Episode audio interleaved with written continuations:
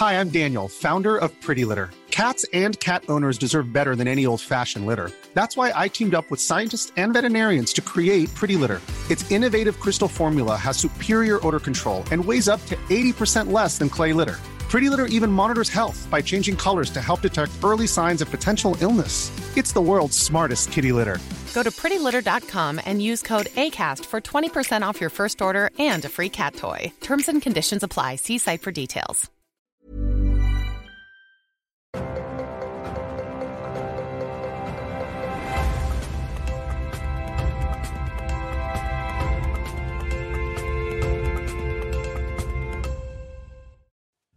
Bonjour, bon réveil et bienvenue dans la matinale euh, week-end. Bonne rentrée aussi à ceux qui ont pris la route ce week-end pour euh, revenir à, leur domicile, puisque demain, euh, voilà, ça va être la rentrée pour pas mal de monde. Merci d'être avec nous sur ce plateau, Jean-Baptiste Giraud.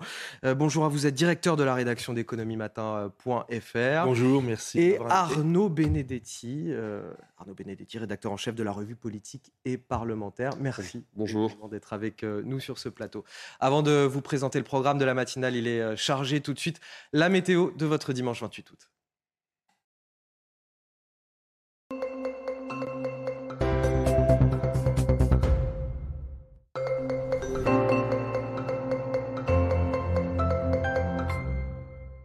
Le temps de dimanche s'annonce largement ensoleillé et plus chaud sur une grande partie du pays, avec encore un peu d'instabilité sur les massifs montagneux de la façade est. Dans l'après-midi, des cumulus feront leur apparition au nord du pays, des averses et même des orages sont à prévoir au sud-est et au nord de la Corse. Côté température, on relève ce matin 11 à Caen et 17 degrés à Biarritz. Cet après-midi, le mercure va grimper jusqu'à 35 à Toulouse, 25 à Lille et à Strasbourg.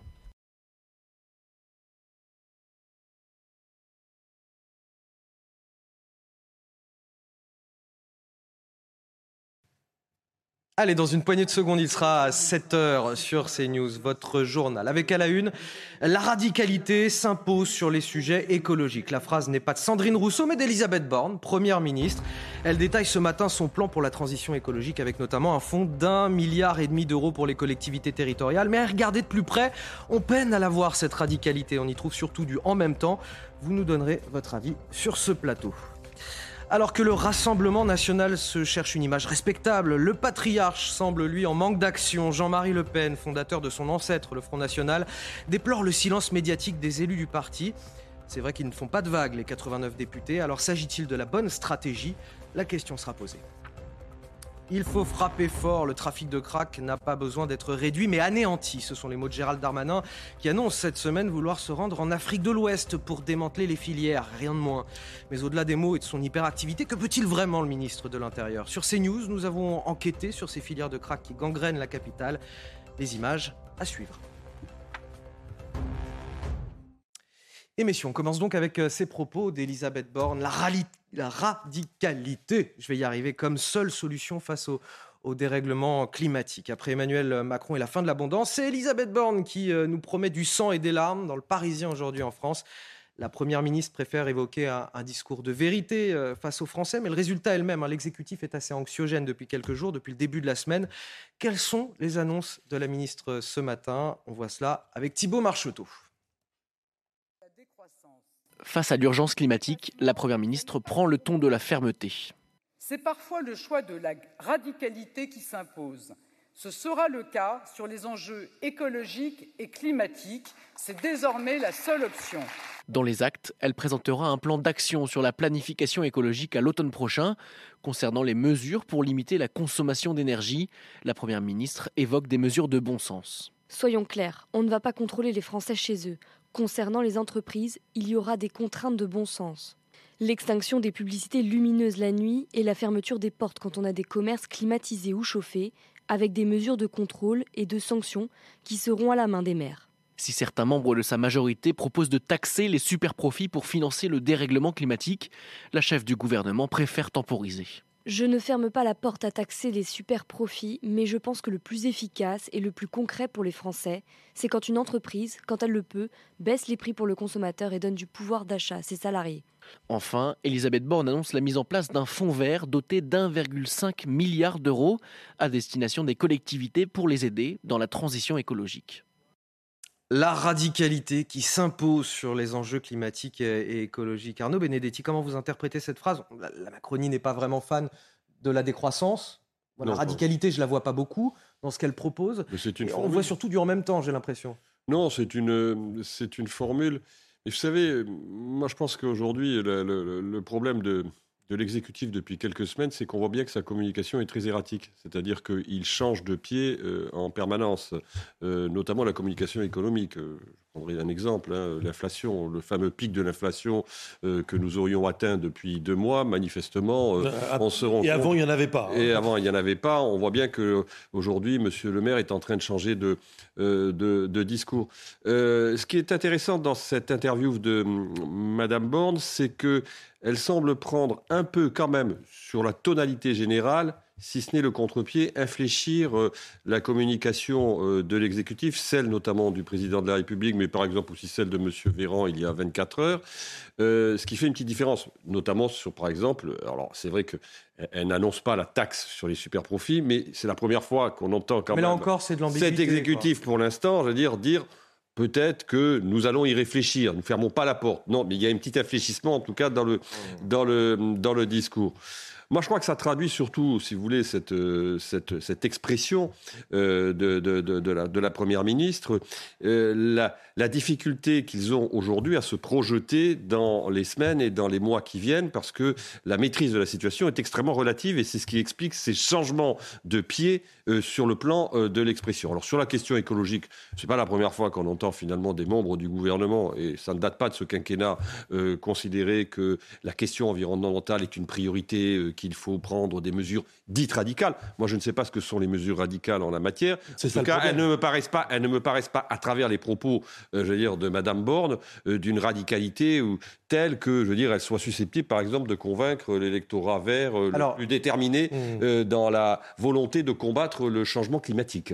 sur, sur l'aspect économique de, de, cette interview, Jean-Baptiste Giraud, elle dit voilà, les Français seront protégés des hausses de prix, mais elle entend bien réduire les déficits à 3% du PIB d'ici la fin du quinquennat. Tout ce qu'on entend, c'est de l'argent, de l'argent, de l'argent. Mm. Même les, ministères, si on interroge les différents ministères, euh, tous nous disent Ah ben non, notre budget euh, cette année, il va augmenter, il n'y a pas de souci. Mais là, il y a encore un fonds qui a été créé, j'ai vu hier soir, euh, justement. On entend, j'ai l'impression qu'on entend tout et, et son contraire. J'allais dire n'importe quoi, pas n'importe quoi, mais son contraire, du moins.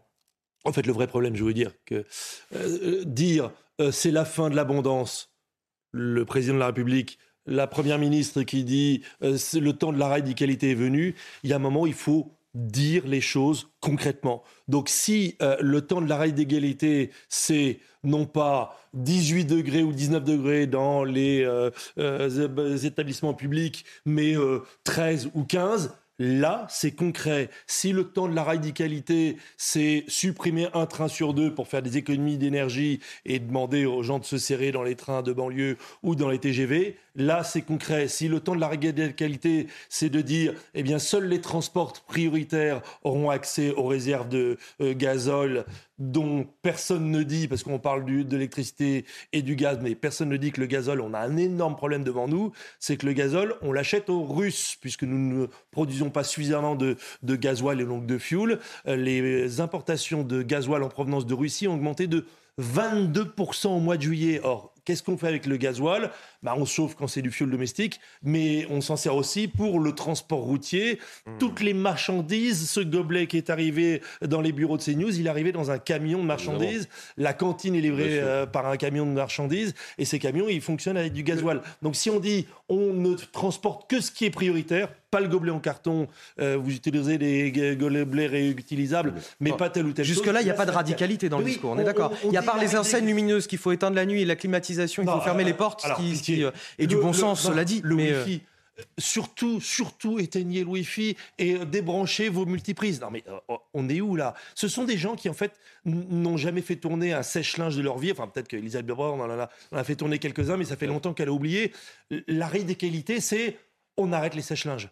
Oui, le sèche-linge, c'est le premier poste de consommation d'énergie électrique euh, dans un foyer. C'est l'appareil le, plus énergivore. On va, on va pas aller plus loin parce qu'on on va reparler de l'électricité euh, euh, en deuxième partie d'émission. Non, non, mais on va en reparler tout à l'heure, ne vous inquiétez pas. Mais par contre, sur ces 1,5 milliard d'euros pour la transition écologique destinée aux collectivités territoriales, ce fonds vert, mmh. Non, mais encore une fois, ces, chiffres ne veulent rien dire. on peut, je pense qu'on on peut quand même se réjouir que l'État finance aussi les collectivités territoriales dans leur investissement euh, euh, sur la transition écologique. je suis désolé, mais la question à un moment donné qu'il va falloir poser, ils financent avec quoi? Parce que le problème, c'est que le niveau de dette publique est tel qu'aujourd'hui. Et on va revenir à 3% de déficit euh, d'ici 2027. Non, mais la politique d'échec. Moi, écoutez, je discutais. Je, le je, discutais récemment, il n'y a pas plus tard qu'il y a 48 heures, avec un ancien responsable d'un d'une grande, grande institution internationale euh, qui euh, me disait clairement que la politique d'échec aujourd'hui, ce n'était quelque chose qui n'était plus tenable à très court terme. Donc, euh, très franchement, il faut se poser la question. Je rappelle quand même qu'aux États-Unis, je veux dire, les taux vont être relevés, donc ça va avoir un impact considérable sur la dette. Le problème, encore une fois, moi, c'est que je pense que l'exécutif aujourd'hui ne sait pas trop où il va en la matière, parce que c'est vrai que la situation est très compliquée, mais il va falloir qu'il arbitre. Il va falloir qu'il arbitre entre la nécessité, en effet, de permettre aux Français de passer ce cap apparemment très difficile euh, sur le plan euh, du renchérissement du coût de la vie, euh, mais également, je veux dire, il va falloir qu'il arbitre entre la nécessité à un moment donné d'assainir nos dépenses publiques. comment, le fait, comment le fait-il? Aujourd'hui, il n'a pas la martingale, manifestement, entre ses mains. Et, revenez juste sur, vous avez cité Elisabeth Bank qui dit oui, oui, on va vous protéger de la hausse des prix. Ben non, alors si on dit le temps de la radicalité est venu, ben on fait payer le prix de l'énergie à son vrai prix. Donc le temps, de, je vais vous dire ce que c'est le temps de la radicalité. Je vous ai parlé du sèche-linge, qui est donc qui consomme énormément. Le temps de la radicalité, c'est un kilowatt à 40 ou 50 centimes. Alors là, je peux vous dire que ce sera radical. On, est, on est sur de la punchline et de la communication, là, en fait, aujourd'hui. Mais non, mais on est sur des gens, encore une fois, qui ne savent pas. Pourtant, Elisabeth Borne est polytechnicienne, mais ça fait longtemps qu'elle n'a pas rouvert un, un manuel. C'est tout con. Mais clairement, si on ne dit pas aux gens aujourd'hui, quand vous consommez avec tel ou tel appareil, ça va vous coûter tant, ils ne changeront pas leur comportement. faire tourner un sèche-linge aujourd'hui, c'est 1,10€, 1,20€. Quand ce sera 3 euros, ben on fera sécher le linge euh, dans le jardin ou sur le balcon ou dans le salon. Mais si on avance politique mm. toujours avec euh, Jean-Marie Le Pen qui se rappelle au, bon souvenir du Rassemblement national. On vous parlait hier du, RN qui lançait sa campagne pour la présidence du, du parti. Eh bien, le père fondateur estime aujourd'hui que celui-ci est trop silencieux. Regardez ses propos. Il y a une certaine absence médiatique du RN est-elle volontaire? Ce n'est pas sûr. En politique, il ne suffit pas d'exister, il faut le faire savoir. Je les trouve silencieux, ils doivent réagir. Alors c'est vrai que si euh, Jean-Marie Le Pen veut un rassemblement national aussi tonitruant que la France insoumise, c'est raté, clairement. Euh, ce n'est pas du tout la, stratégie actuelle du Rassemblement national. Bon, écoutez, pour le coup, alors, euh, Arnaud, sans, révéler de grands secrets, on a connu les députés Front National en 86 à l'Assemblée. Ah oui. Ça y allait, hein, euh, avec euh, Jean-Marie Le Pen. Mais c'est fini, ça. Ah oui, là, la je page est tournée. C'est ça qui regrette en fait ce temps où il était avec tous ses vieux copains, les Roger Hollande. Les mais il n'avait pas 89 députés, euh, Jean-Marie Le Pen. Il n'avait pas 89 députés, mais ils étaient 36. Ils étaient une trentaine, ouais. Et, ils, faisaient, ils, faisaient, du bruit, hein. ils y allaient très très très fort, on les entendait. Je pense que c'est ce temps-là qui regrette. Il regrette aussi le temps où il était député bouchatiste dans les années 50 euh, et où il faisait le coup de poing à, la sortie euh, des facs à Paris. Je pense que c'est ça qu'il regrette remettons les chances dans leur contexte. C'est un vieux monsieur de 96 ans qui a un esprit encore très alerte. Le corps euh, a du mal à suivre, mais il a encore un esprit très très vif. On, se met au défi d'être dans le même, ah bah, même qu'à son âge. pas... Comme Jean-Marie Le Pen au même âge, j'en serais ravi. Euh, c'est surtout ça qu'il faut entendre. C'est un vieux monsieur de 96 ans au crépuscule de, sa vie qui dit bah, c'était bien quand on faisait le coup de poing euh, dans ma jeunesse. alors, ce, n'est pas le, le, Mélenchon manifestement ah de non, mais de, la droite radicale. Mais eh, quelle est la stratégie aujourd'hui du, du Rassemblement Marine Le Pen a une stratégie qui est très claire depuis finalement qu'un groupe volumineux, roboratif, si je puis dire, euh, parlementaire euh, du Rassemblement national a accédé au Palais Bourbon. Sa stratégie, c'est une stratégie de finalement parachever la banalisation et la dédiabolisation du Rassemblement national et montrer que le Rassemblement national est en train de s'inscrire dans une démarche d'un parti qui est un parti qui se veut un parti de gouvernement. Donc clairement, elle, fait en sorte de, de, disons, de renforcer cette image de respectabilité. Alors ensuite, sur le silence médiatique, des députés RN durant, euh, durant l'été, très franchement, je, je, pas, je ne l'ai pas noté. J'ai vu quand même un certain nombre de cadres et de responsables du Rassemblement national. Oui, mais pas de vague. Durant l'été. Euh, oui, alors après, euh, non, mais par contre, il va, la question va se poser à un moment donné pour le Rassemblement national, dire de la poursuite ou non de la stratégie qui est la sienne depuis finalement le début de la législature. Alors on est dans l'entame, comme on dit en sport aujourd'hui, donc il ne faut pas tirer des conclusions hâtives, mais le Rassemblement national a aussi un électorat qui est un électorat qui n'est pas en demande forcément de radicalité, mais qui est en demande d'une opposition claire, nette, précise euh, vis-à-vis euh, d'Emmanuel Macron. C'est un électorat très anti-macroniste. Jusqu'à quand cette stratégie qui consiste finalement à être pour l'instant extrêmement prudent euh, dans le fonctionnement du groupe parlementaire, dans les prises de position du groupe parlementaire, jusqu'à quand cette stratégie va durer? Ça, on va le voir, ça va dépendre aussi de l'évolution de la situation économique et sociale dans le pays, des mobilisations sociales aussi. Il y a un tout petit paramètre aussi à prendre en compte, c'est que sur les 89 députés, il y en a, il y en a beaucoup grand maximum 5 peut-être 10, mais vraiment en, poussant, qui sont habitués des plateaux télé. On en a reçu ici sur cette antenne, j'en ai eu à, côté de moi cet été,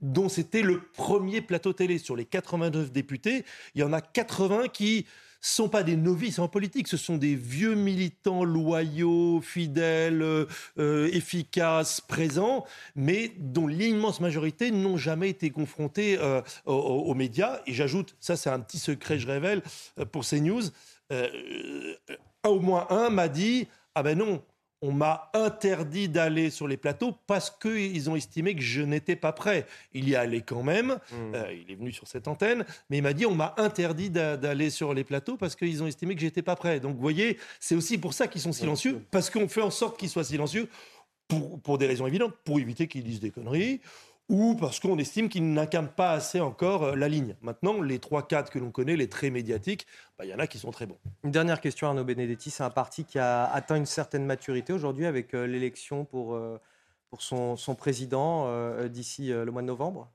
C'est un parti qui a plus de 40 ans d'existence. C'est un parti qui euh, Une certaine maturité démocratique, c'est là où je veux, bah, en venir. C'était le parti d'un C'est évident qu'on voit bien que Marine Le Pen a fait évoluer quand même de l'intérieur depuis plusieurs années euh, le Rassemblement national qui ne ressemble plus en effet au Front national tel qu'on l'a connu par exemple dans les années 80 ou dans les années 90. Le Front national de Jean-Marie Le Pen était un Front national qui finalement ne souhaitait pas foncièrement le pouvoir, qui souhaitait faire bouger les lignes, mais pas le pouvoir. Marine Le Pen, est, dans Marine Le Pen est aujourd'hui dans une stratégie de conquête du pouvoir, clairement. Et c'est vrai que l'arrivée, encore une fois, d'un groupe parlementaire massif à l'Assemblée nationale change considérablement la donne. Et en plus, c'est un parti qui est en bien meilleure santé que la plupart des autres partis installés de la vie politique française bien en meilleure santé que le Parti socialiste, et je ris en y pensant, mais en bien meilleure santé que LR. Et euh, il y a quelques mois, le RN était en banqueroute. Alors qu'aujourd'hui, l'argent public va couler à flot parce que 89 députés, plus le score a atteint, les problèmes de dette du Rassemblement national, c'est terminé. On aura l'occasion d'en reparler avec euh, la présidence du parti, justement. Avant de passer à la suite, tout de suite, le rappel de l'actualité. C'est avec vous, Marie Conan. Bonjour. La centrale nucléaire de Zaporizhia fonctionne désormais avec des risques de fuite radioactive et d'incendie. L'opérateur public ukrainien tire la sonnette d'alarme dans son dernier communiqué. Il pointe du doigt la responsabilité des tirs russes, tirs qui auraient endommagé la structure de la centrale. Depuis plusieurs jours, Kiev et Moscou s'accusent mutuellement de procéder à des bombardements à proximité du complexe. Les prix de l'énergie vont continuer d'être encadrés. C'est une promesse de l'exécutif, au moins jusqu'en 2023 pour l'électricité et le gaz, a déclaré Bruno Le Maire, ministre de l'économie. Concernant les autres énergies, euh, Elisabeth Borne a promis des dispositifs pour les plus fragiles dès la fin du bouclier tarifaire 2022. Il n'y aura pas non plus de rattrapage sur les prix actuellement plafonnés l'année prochaine. Et enfin, du football, c'est la deuxième victoire consécutive pour l'AJ Auxerre. Le promu recevait hier le Racing Club de Strasbourg lors de la quatrième journée de Ligue 1. Les Auxerrois se sont imposés par la plus petite démarche grâce à une réalisation de Gaëtan Perrin à l'heure de jeu. Strasbourg n'a toujours pas remporté la moindre rencontre cette saison. On l'a vu partout en France tout au long de l'été. Gérald Darmanin veut maintenant aller en Afrique de l'Ouest pour démanteler les filières de crack qui gangrènent le nord de Paris. Il veut créer les conditions, dit-il, pour reconduire les trafiquants vers leur pays d'origine. C'est ce qu'il a annoncé cette semaine. Alors peut-il vraiment agir, surtout lorsqu'il ne s'agit pas de notre territoire? Est-ce encore un, coup de com' Avant de vous poser la question sur ce plateau, je vous propose notre enquête sur CNews. Olivier Gangloff et Sandra Buisson nous expliquent les dessous de cette filière de crack. Regardez. C'est un trafic morcelé auquel font face les policiers. Le crack, drogue aux effets dévastateurs, drogue du pauvre. À 0,15 g, un caillou se vend 10 euros et son résidu est accessible pour 5. 10, 10, 10. 10 euros là, plutôt Ouais, là il y a 30 euros. Pas de prise de centaines de kilos pour les forces de l'ordre dans ces affaires. Les meilleures saisies se comptent en centaines de grammes. Car le marché du crack se constitue d'une multitude de petits revendeurs, ce qu'on appelle les modous. La plupart viennent d'Afrique de l'Ouest, du Sénégal principalement, quand certains se déclarent gabonais. Mais difficile de savoir leur origine réelle. Ils ont rarement leurs papiers et au Sénégal, il n'y a pas de fichier d'empreinte. Dans ce microcosme communautaire, les dealers achètent cette drogue à des cuisiniers ceux qui produisent le crack en mélangeant cocaïne et ammoniac dans les cuisines de petits studios. La cocaïne, elle, qui doit être très pure, provient largement de Guyane via les mules, ces personnes qui acceptent d'avaler des ovules contenant la drogue pour la faire passer en métropole. En bout de chaîne, des consommateurs qu'il est difficile de sevrer et de faire décrocher, puisqu'il n'existe pas de produits de substitution. Ah, dans ce reportage, on a Sandra Buisson qui nous présente euh, ces mots doux, ces dealers de crack qui n'ont souvent pas de papier, ils se disent euh, sénégalais ou gabonais, dans des pays où il n'y a pas de fichier d'empreinte. Euh, il est donc difficile de savoir d'où ils viennent vraiment. Et, là, la question que je me posais par rapport à ce sujet-là, c'est on imagine mal Gérald Darmanin obtenir des laissés-passer consulaires d'un quelconque pays, que ce soit le Sénégal ou, le Gabon, sans pouvoir avoir la preuve qu'il vient bien de ces deux pays-là, pour les renvoyer chez eux. Ça, ça paraît compliqué, non? C'est compliqué, mais si vous voulez... Gérald Darmanin, il a un agenda politique, on le voit bien depuis l'été, c'est une forme de sursaturation politico-médiatique sur mmh. tous les sujets. Son modèle, on voit très bien euh, d'où il vient, c'est le modèle de Nicolas Sarkozy dans les années 2000, c'est-à-dire d'un ministre de l'Intérieur qui avait fait de la place Beauvau un levier pour s'imposer politiquement dans une concurrence à droite, euh, après que Jacques Chirac ait été réélu lors de son second mandat et ne manifeste aucune volonté de faire un troisième mandat. On est un peu dans cette situation aujourd'hui euh, avec euh, Gérald Darmanin. Le problème, c'est que le problème de cette stratégie, c'est que, si vous voulez, il faut à un moment donné euh, la confronter aux résultats. Et la réalité, c'est que, bien sûr, Gérald Darmanin peut montrer qu'il est hyperactif, peut montrer qu'il est sur tous les terrains. Il a voulu le, démontrer durant l'été, mais et même à la fin, il gagne en disant de toute façon. La question, la question fondamentale, la question fondamentale, c'est qu'à un moment donné, les opinions publiques qui ne sont pas dupes aussi se rendent compte que ben, finalement, euh, entre la communication et les résultats politiques, il y a un, gap. Donc le risque aujourd'hui pour Gérald Darmanin, c'est d'être confronté à une partie euh, de son bilan. Euh, et là, le déplacement, je conçois que le déplacement en Afrique de l'Ouest est important. Mais il y a un autre sujet, c'est que la France, en l'occurrence, aujourd'hui, n'a plus, et on l'a vu encore récemment, le même poids qu'elle n'avait euh, dans euh, cette région euh, du monde. C'est-à-dire que on nous reçoit poliment, il n'est pas du tout sûr que l'on nous écoute forcément.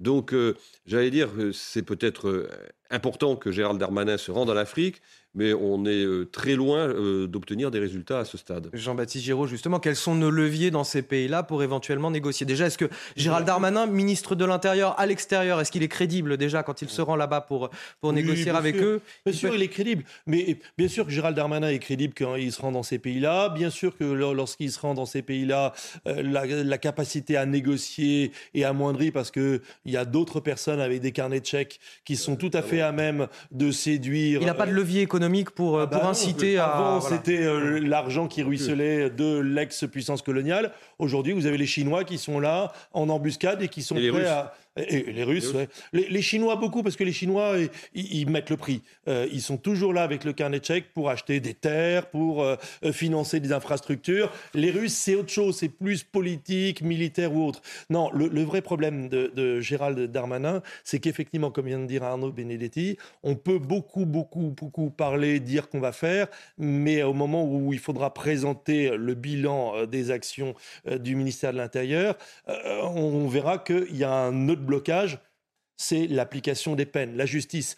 Je vais vous dire, le vrai truc que j'attends, moi, c'est le moment où ils vont commencer à se fâcher l'un l'autre. Ou plutôt, le moment où Gérald Darmanin va, interpeller mmh. euh, euh, Bruno euh, Dupont-Moretti en disant et alors, quand est-ce que tu me les mets en prison, euh, mes dealers de crack? Parce que le seul moyen de démanteler euh, les trafics de crack, c'est votre question, hein, comment on démantèle le trafic de crack? Eh bien, c'est de mettre les dealers en prison et de les mettre en prison pour longtemps. Euh, je veux bien qu'on les expulse dans leur pays, entre guillemets, sachant qu'on ne sait pas d'où ils viennent, mais on arrête un trafic lorsqu'on met le trafiquant en prison pour quelques années.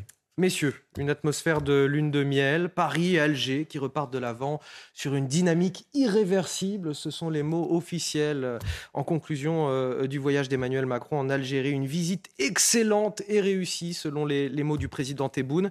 Mais au-delà des mots, euh, qu'est-ce que cela veut dire concrètement pour nos deux pays? Qu'est-ce qu'on y gagne? Vous allez nous éclairer peut-être là-dessus sur ce plateau. Juste avant, je voudrais qu'on fasse le point, le point final sur ce voyage de trois jours d'Emmanuel Macron avec Mathieu Rio. Regardez. Après les tensions, la réconciliation. Paris et Alger scellent un nouveau pacte de coopération, l'aboutissement de trois jours de visite pour Emmanuel Macron. Je pense que ce rapprochement va nous permettre d'aller très très loin. Concrètement, les deux pays vont créer un haut conseil de coopération. Il se réunira tous les deux ans pour examiner des questions régionales et internationales. Une commission mixte d'historiens sera aussi mise en place dans les prochaines semaines pour apaiser les tensions liées à la colonisation française en décidant pour la première fois de notre histoire là aussi de mandater ensemble des historiens, mais surtout ensemble d'ouvrir, de restituer les archives, de traiter, et c'est évoqué dans la déclaration, tous les sujets sensibles de part et d'autre. Tous les sujets sensibles. Concernant les flux migratoires, Emmanuel Macron a annoncé aussi un partenariat renforcé. Je crois que nous avons clarifié les sujets, avec une volonté partagée de traiter les questions de sécurité qui devaient l'être et de lutter contre tous les trafiquants, mais en même temps de permettre à celles et ceux qui ont une activité, un cœur, des intérêts, des envies et des ambitions pour les deux rives de pouvoir circuler plus facilement. Signe de cette nouvelle entente, le président algérien a raccompagné Emmanuel Macron jusqu'à son avion avec les honneurs militaires. Voilà, il a été euh, raccompagné jusqu'à son euh, avion. Euh, concrètement, j'ai envie de savoir en quoi il est important pour nous ce voyage, cette réconciliation avec les, Algériens. Quelles avancées majeures? On voit un conseil de coopération tous les deux ans. Ok, bon, c'est pas très concret. Un, comité d'historiens pour mettre à plat effectivement l'histoire mémorielle entre, entre les deux pays. On peut le comprendre sur le plan symbolique, mais concrètement, qu'est-ce qu'on gagne avec ces échanges, avec cette réconciliation? C'était un exercice de parfaite langue de bois euh, diplomatique. Il n'y a pas une seule avancée euh, qui, euh, aujourd'hui, découle de ce voyage. monsieur, il n'y a pas eu un contrat sur le plan économique qui a été signé, à ma connaissance. Sur le plan du gaz, je n'ai pas l'impression. Je ah pense que les Italiens, les Italiens sont passés, les Italiens sont passés avant nous, donc euh, on est euh, d'une certaine manière, pardonnez-moi l'expression, un peu le bec dans l'eau. Hum. Euh, ensuite, les, Italiens, ils ont un gazoduc qui relie directement l'Italie à Donc, si vous voulez, donc et, puis alors ensuite, moi j'ai trouvé quand même dire que c'est un succès. Moi, je, je quand même, j'ai regardé les images hier de, du président de la République à Oran lors de ce bain de foule improvisé. Je considère pas qu'aujourd'hui euh, la, la, relation entre l'Algérie et, et, la France soit euh, particulièrement euh, apaisée. ce n'est fait que vous citez. Non, non, mais je suis tout à fait, d'accord avec. Par contre, de la ce que j'ai hein, entendu, c'était le président de la République qui a fait une conférence de presse avec un pupitre officiel où le français, il y avait l'anglais et l'arabe, mais le français était totalement absent. j'ai vu un président de la République reprendre la rhétorique du FLN parlant de la guerre de libération nationale. J'ai vu un président de la République plutôt qui, sur le plan mémoriel, a encore fait malgré tout des concessions au pouvoir algérien et qui revient plutôt bredouille euh, d'Alger. Donc aujourd'hui, considérer qu'il s'agit d'un énorme succès diplomatique, très franchement, je cherche où sont aujourd'hui les, les, les, les, preuves de ce succès diplomatique. Jean-Baptiste Giraud, sur le plan euh, économique, sur le plan énergétique, sur l'immigration clandestine aussi, les laissés-passer consulaires.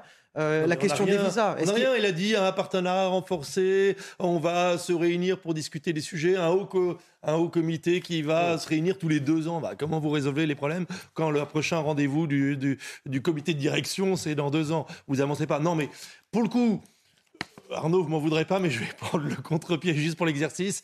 Oui, bien sûr, le pupitre est écrit en arabe et, est en anglais, et en anglais, mais là, on vient d'entendre le président Tebboune qui s'est exprimé en français alors il s'est exprimé en arabe. C'est un petit signe. Et effectivement, dans le langage diplomatique, raccompagner un chef d'État jusqu'à son avion au pied euh, de la passerelle, c'est aussi un signe. Mais concrètement, le gaz, de toute façon, on savait qu'on ne pourrait pas avoir du gaz euh, algérien, puisque les Italiens, eux, ils ont un gazoduc euh, Transmed One, si je me souviens bien, qui passe par la Sicile et la Sardaigne et qui euh, rejoint donc directement l'Italie. Donc pour eux, c'est facile d'avoir du gaz, puisqu'ils ont le tuyau. Nous, on n'a pas le tuyau pour avoir du gaz. non, enfin, Draghi est, allé Draghi est, allé négocier au mois de juillet, hein, quand même. Hein. donc, mais ok. Donc, du côté économique, il faut rien attendre. Du côté des passeports consulaires, on a eu aucune, euh, ou des passes consulaires, on n'a eu aucune nouvelle, aucune information. On parle de partenariat renforcé, de dialogue, de discussion. Je dirais surtout, c'est un peu aussi un nuage de fumée pour faire oublier que Emmanuel Macron, finalement, il n'a pas été aussi brillant qu'il aurait voulu l'être dans l'affaire euh, ukrainienne. Messieurs, si vous acceptez de rester avec moi pour euh, la deuxième partie de cette première heure de la matinale week-end, on est ensemble jusqu'à 10h, je le rappelle. On va marquer une courte pause. On reviendra dans un instant. On va parler du système judiciaire. Vous parliez de la justice tout à l'heure, Jean-Baptiste Giraud. Justement, un des avocats pénalistes les plus prestigieux de France a décidé de raccrocher la robe. Il se dit dégoûté du système judiciaire. Tout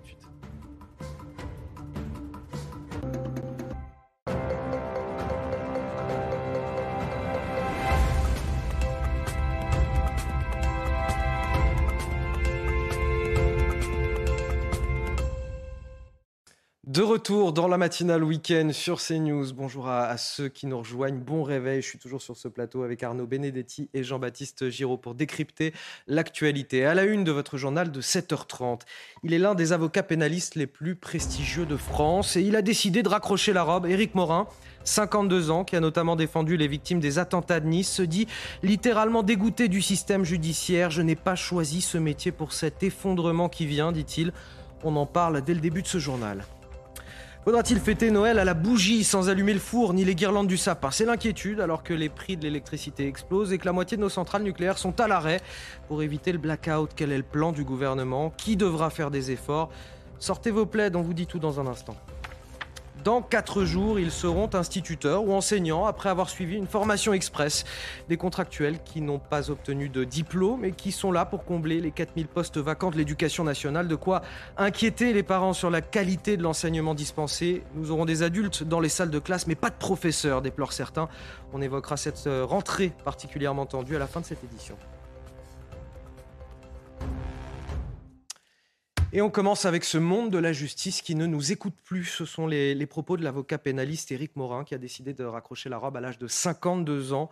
Le symbole est fort car cet homme, c'est un ténor du barreau de Paris. Il explique dans un courrier euh, plein de tristesse et surtout d'amertume à l'égard du système judiciaire. Euh, et cela, c'est ce qu'on va interroger ce matin, ce système judiciaire. Tout d'abord, les explications avec Alexis Vallée. Éric Morin se dit épuisé. Il ne veut plus se battre contre un milieu judiciaire qu'il considère, selon ses propres mots, toujours plus grippé, rouillé, bloqué. Dans un communiqué publié sur Twitter, l'avocat fait part de son amertume. Je ne veux pas être dans quelques années un avocat de 60, puis de 65, puis de 70 ans, au milieu de ce monde de justice qui ne nous écoute plus. Je crois que j'en ai plus la force. Éric Morin fait un compte-rendu négatif de la situation. Il dénonce un manque de vraies réformes, la course à la rentabilité ou la lutte d'ego. Avoir prêté serment d'humanité, c'est avoir promis de prendre la peine et les coups à la place de nos clients. Pas de colmater un système gangrené et en rien, rien de rien réparé. Ce pamphlet, Alain Jacubowicz le comprend et l'approuve. La justice, c'est pas ça. La justice, c'est le quotidien de nos concitoyens. Cela n'est pas du tout pris en cause, en compte par, nos, par notre pouvoir politique. Voilà, il, il, nous faut un véritable déterminisme dans la justice. Il nous faut de véritables moyens dans la justice et ces moyens manquent cruellement. Et voilà, ça épuise les meilleurs d'entre nous, euh, parfois des magistrats et hélas parfois aussi des avocats. Sur Twitter, avocats, magistrats ou encore journalistes ont été nombreux à réagir à cette annonce, définissant ce départ comme une défaite de la justice. Arnaud Benedetti, Éric Morin, il parle d'un système gangréné. Gangréné par qui? Par quoi exactement? C'est vrai que c'est une expression qui est particulièrement forte parce que finalement, Éric Morin ne met pas seulement ne, ne, met pas le doigt sur ce qui est en général sursouligné, c'est-à-dire le manque de moyens de la justice, quoique le garde des Sceaux considère qu'il a fait, euh, il a permis un effort budgétaire à ses yeux historique dans le domaine de la justice. Mais en tout cas, là, manifestement, les propos de cet avocat viennent d'une certaine manière contredire l'autosatisfaction euh, de M. Dupont-Moretti.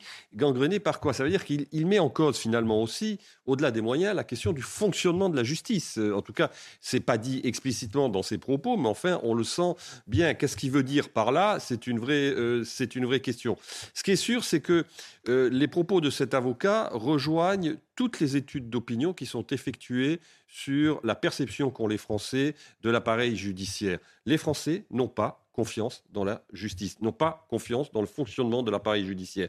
Ils considèrent que cette justice est trop lente, qu'elle est parfois trop laxiste, en l'occurrence, euh, qu'elle manque vraisemblablement de moyens. Et on retrouve le même défi chez les forces de l'ordre aussi. Oui, alors les forces de l'ordre, évidemment, elles aussi, je veux dire, considèrent parfois qu'elles font le job, mais que la justice ne le finit pas. Euh, alors, ce qui est parfois, parfois discutable, hein, parce que c'est vrai que la justice, d'une certaine manière, peut j'allais dire, pratiquer parfois euh, des, des, peines qui sont, euh, qui sont aussi d'une sévérité non, non, négligeable. Mais en l'occurrence, en tout cas, aujourd'hui, il y, a, y a une défiance euh, dans la société française vis-à-vis de la justice, et cette défiance, eh bien, elle s'exprime à travers la voix d'un grand, grand pénaliste qui, en effet, a décidé de raccrocher la, robe. Ce monde de la justice qui ne nous écoute plus.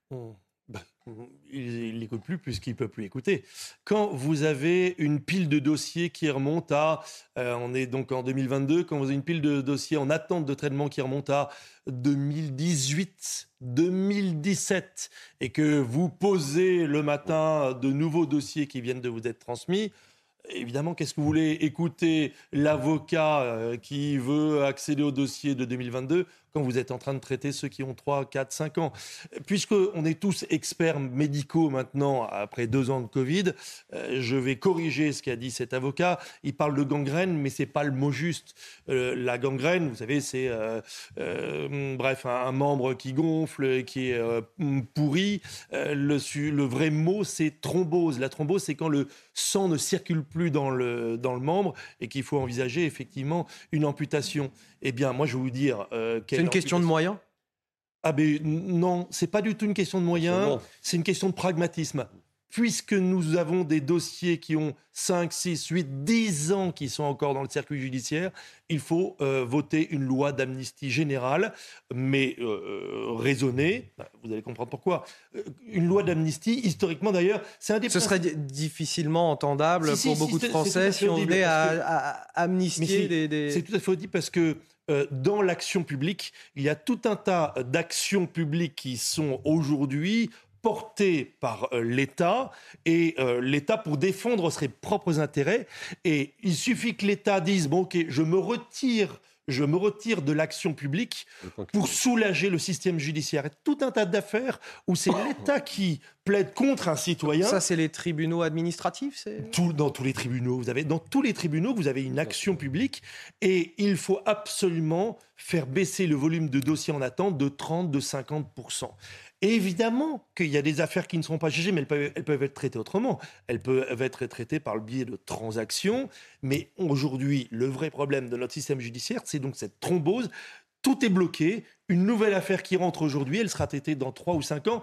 Et je vais vous le transformer en, en autre chose de très concret.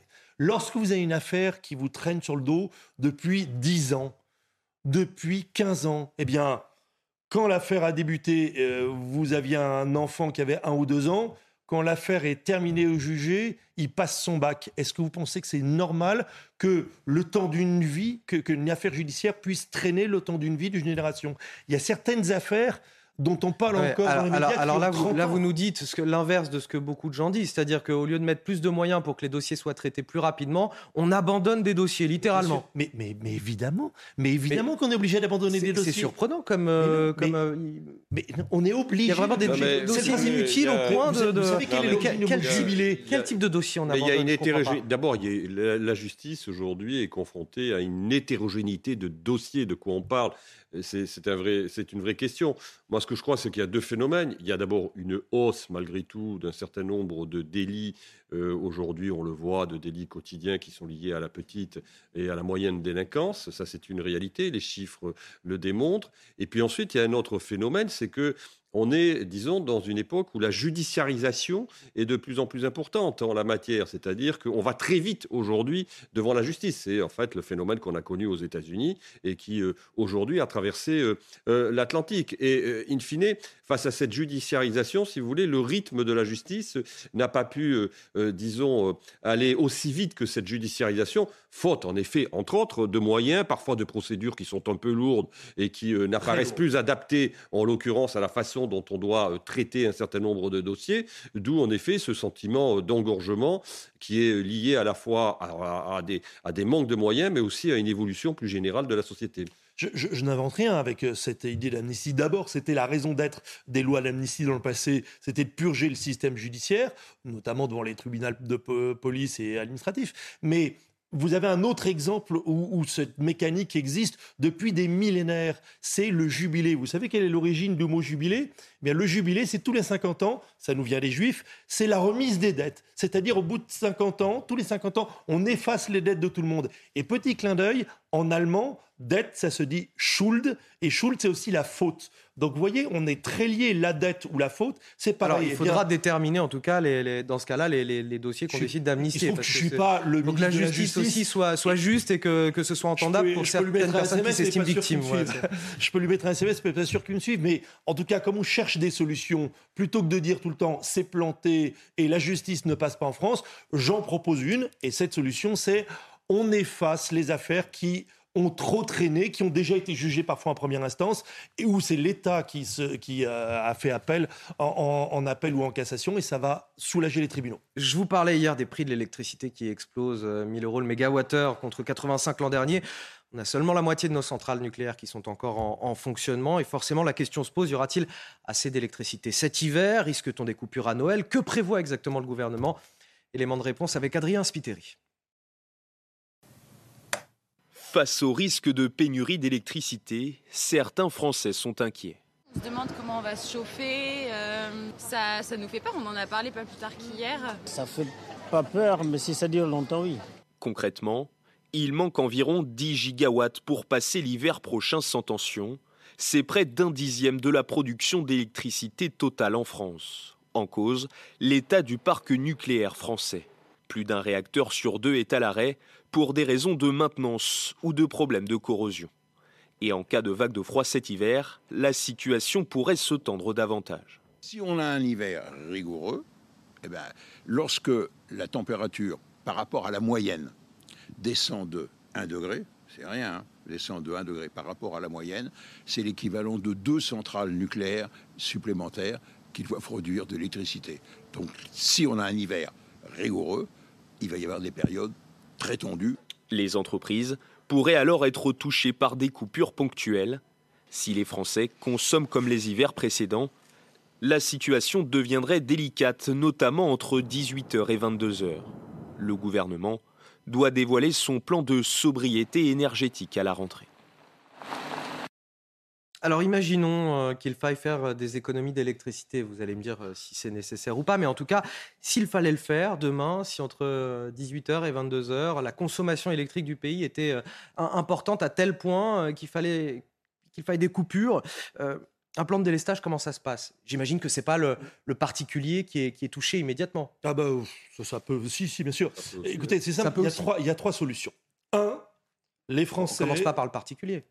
Euh, les grosses, les, grosses industries peut-être consommatrices. Oui, oui, mais, mais en fait, le gros problème, c'est qu'une grosse industrie, c'est effectivement à un endroit donné, au bout d'un tuyau dimensionné pour alimenter cette grosse industrie, on arrête une consommation brutalement.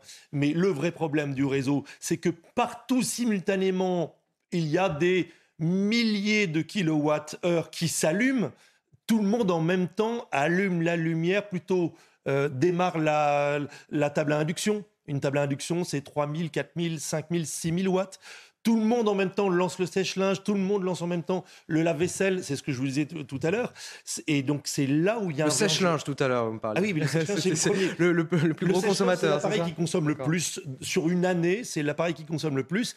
À un instant donné, l'appareil qui consomme le plus, c'est la table à induction quand vous allez mettre. vous, me dites, vous me dites, on risque concrètement hein, des, des, un blackout chez les particuliers. Il y a, euh, même. Trois.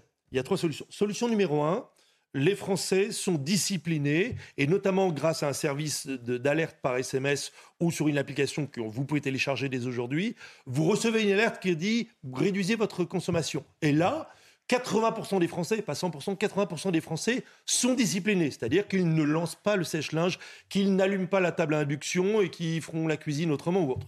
Ça passe. Deuxième solution, les délestages dont vous me parliez à l'instant. Et là, on coupe euh, des zones euh, les unes après les autres pour économiser ces fameux 10 gigawatts qui vont nous manquer pas tout le temps, mais entre 18h et 22h et le matin aussi entre 6h et 10h. Troisième solution, et je vous la révèle ici euh, en exclusivité pour CNews, c'est Linky. Alors, on a beaucoup de mal de compteur électrique intelligent qui est installé maintenant chez tous les Français. Exactement. Linky a une caractéristique par rapport à son ancêtre, c'est que l'ancêtre, pour réduire la puissance, il fallait qu'il y ait un gars qui vienne, qui enlève le plomb euh, du, euh, du compteur et qui déplace un petit domino pour réduire la puissance. Linky, lui, se règle à distance. Donc, quand vous avez un contrat 15 kW, eh bien, je vous fiche mon billet qu'un décret va sortir dans quelques semaines et va autoriser Enedis à baisser de son propre chef, indépendamment des relations contractuelles, la puissance des compteurs. Donc vous avez un compteur à 15 kg, eh ben vous passez à 12. Vous avez un compteur à 12, vous passez à 9. Vous avez un compteur à 9, vous passez à 6. Et là, réduire de 30%, de 20 à 30% la puissance disponible pour tout le monde, le problème est résolu. Je vous fiche mon billet qu'il y a un décret qui va sortir qui va permettre à Enedis euh, de le faire. 7h45, quasiment dans une poignée de secondes sur CNews à 7h45. C'est l'heure du rappel de l'actualité. C'est avec vous, Marie Conan. Le dérèglement climatique n'est pas un risque, mais une réalité. Ce sont les mots d'Elisabeth Borne dans un entretien accordé aux Parisiens. La Première ministre va débloquer un fonds vert d'1,5 milliard d'euros pour aider les collectivités à lutter contre le réchauffement climatique. Ce fonds servira notamment à limiter l'étalement urbain et rénover énergiquement les bâtiments publics. Il ne sera plus possible de se promener dans la forêt de la Teste de Bûche, cette forêt en Gironde qui a été complètement dévastée par un incendie le mois dernier. Le maire de la commune a pris un arrêté interdisant son accès. Elle est devenue, selon lui, trop dangereuse. Le risque de chute d'arbres est élevé et le sol du massif forestier reste chaud à certains endroits. Les pluies dévastatrices causées par la mousson ont tué depuis juin plus de 1000 personnes au Pakistan. Dans le nord du pays, de nombreuses rivières ont débordé. Elles ont emporté sur leur passage des bâtiments par dizaines réduits en miettes, un hôtel de 150 chambres. Au total, des milliers de personnes vivant près de ces rivières ont dû être évacuées. Alors on parlait sur ce plateau du risque de coupure d'électricité. On va en parler avec vous, euh, Arnaud Benedetti, pour l'hiver prochain. J'ai découvert en préparant cette émission qu'en fait on développait en ce moment des, contrats d'électricité. Alors vous allez me dire que vous connaissez certainement le... le contrat tempo. Il existe depuis au moins 30 eh ben, ans. Je, eh ben, je découvre ça, euh, des contrats d'électricité euh, moins chers toute l'année, mais en échange il faut accepter de, réduire ou d'interrompre sa consommation par jour de grand froid, à peu près 20 à 30 jours dans l'année. Et on reçoit un SMS, comme vous le disiez tout à l'heure, la veille de ces jours de grande consommation pour restreindre sa propre consommation, oui, auquel cas ça coûte beaucoup plus cher. D'intervenir encore, Arnaud, je vous rends la parole après, mais non, euh, on ne doit pas euh, euh, arrêter de consommer. C'est punitif, c'est-à-dire que vous payez 8 centimes au moins cher le kilowatt, qui est extraordinairement pas cher, c'est même de l'électricité gratuite, mais au moment du pic, vous payez 54 centimes mais on ne vous coupe pas le courant. Alors bien sûr, de 8 à 54, vous voyez bien que c'est beaucoup, beaucoup plus cher, mais ça ne vous interdit pas de consommer. Oui, mais ça incite, à la, ça incite en tout cas à minima à la réduction euh, si on veut faire des économies. Euh, d'après EDF, euh, e qui est le seul à proposer ce contrat, qui est un vieux contrat historique, qui n'est pas proposé par les autres énergéticiens, ils disent que 95% des clients du contrat Tempo réduisent effectivement drastiquement leur consommation à ce moment-là. Mais en fait, je dirais que ces 300 000 qui sont abonnés à ce service sont des vieux routiers du truc. Ils ont l'habitude depuis des, années, voire des décennies, de effectivement couper les radiateurs électriques. Arnaud Benedetti, parce qu'on doit avancer sur le programme. Non, mais juste, je veux dire, la, vraie question, c'est de savoir pourquoi on se retrouve dans cette situation aujourd'hui. Parce que, quand même, faut-il le rappeler, mais la France a réussi à traverser deux chocs pétroliers grâce à une politique énergétique qui avait été développée par le général de Gaulle et par euh, Georges Pompidou et par euh, Pierre Mesmer dans les années 60. Euh, je rappelle quand même que, et le président de la République a quand même une part de responsabilité, il est aux affaires responsabilité. Je vous rappelle quand même que le président de la République n'est pas aux affaires seulement depuis 5 ans. Il est aux affaires depuis 10 ans. Il était secrétaire général adjoint de l'Élysée et il a été ministre de l'économie. Et il, avait, il a validé notamment le choix de fermer Fessenheim. Et on voit que Et de le fermer discours 14 euh, réacteurs. et de fermer 14 réacteurs. Donc on voit que le président de la République aujourd'hui a évolué, mais il porte aussi euh, par les atermoiements qui ont été les siens et parfois par les coups d'œil, les clins d'œil qu'il a voulu donner, notamment au vert, eh une part de responsabilité dans la situation dans laquelle on se trouve aujourd'hui.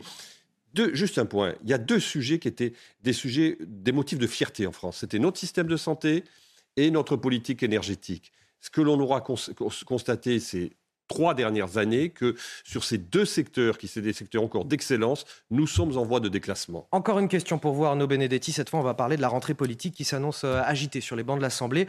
On a ce matin Elisabeth Borne, toujours dans l'interview du Parisien aujourd'hui en France, qui laisse entendre que le gouvernement pourrait bien passer en force sur le budget 2023, faute de majorité absolue chez les euh, députés. Regardez ce qu'elle nous dit. Je mettrai toute mon énergie pour trouver des compromis dans l'arc républicain, comme l'a demandé le président de la République. Je n'ai pas de doute que sur certains bancs, on restera dans l'obstruction systématique.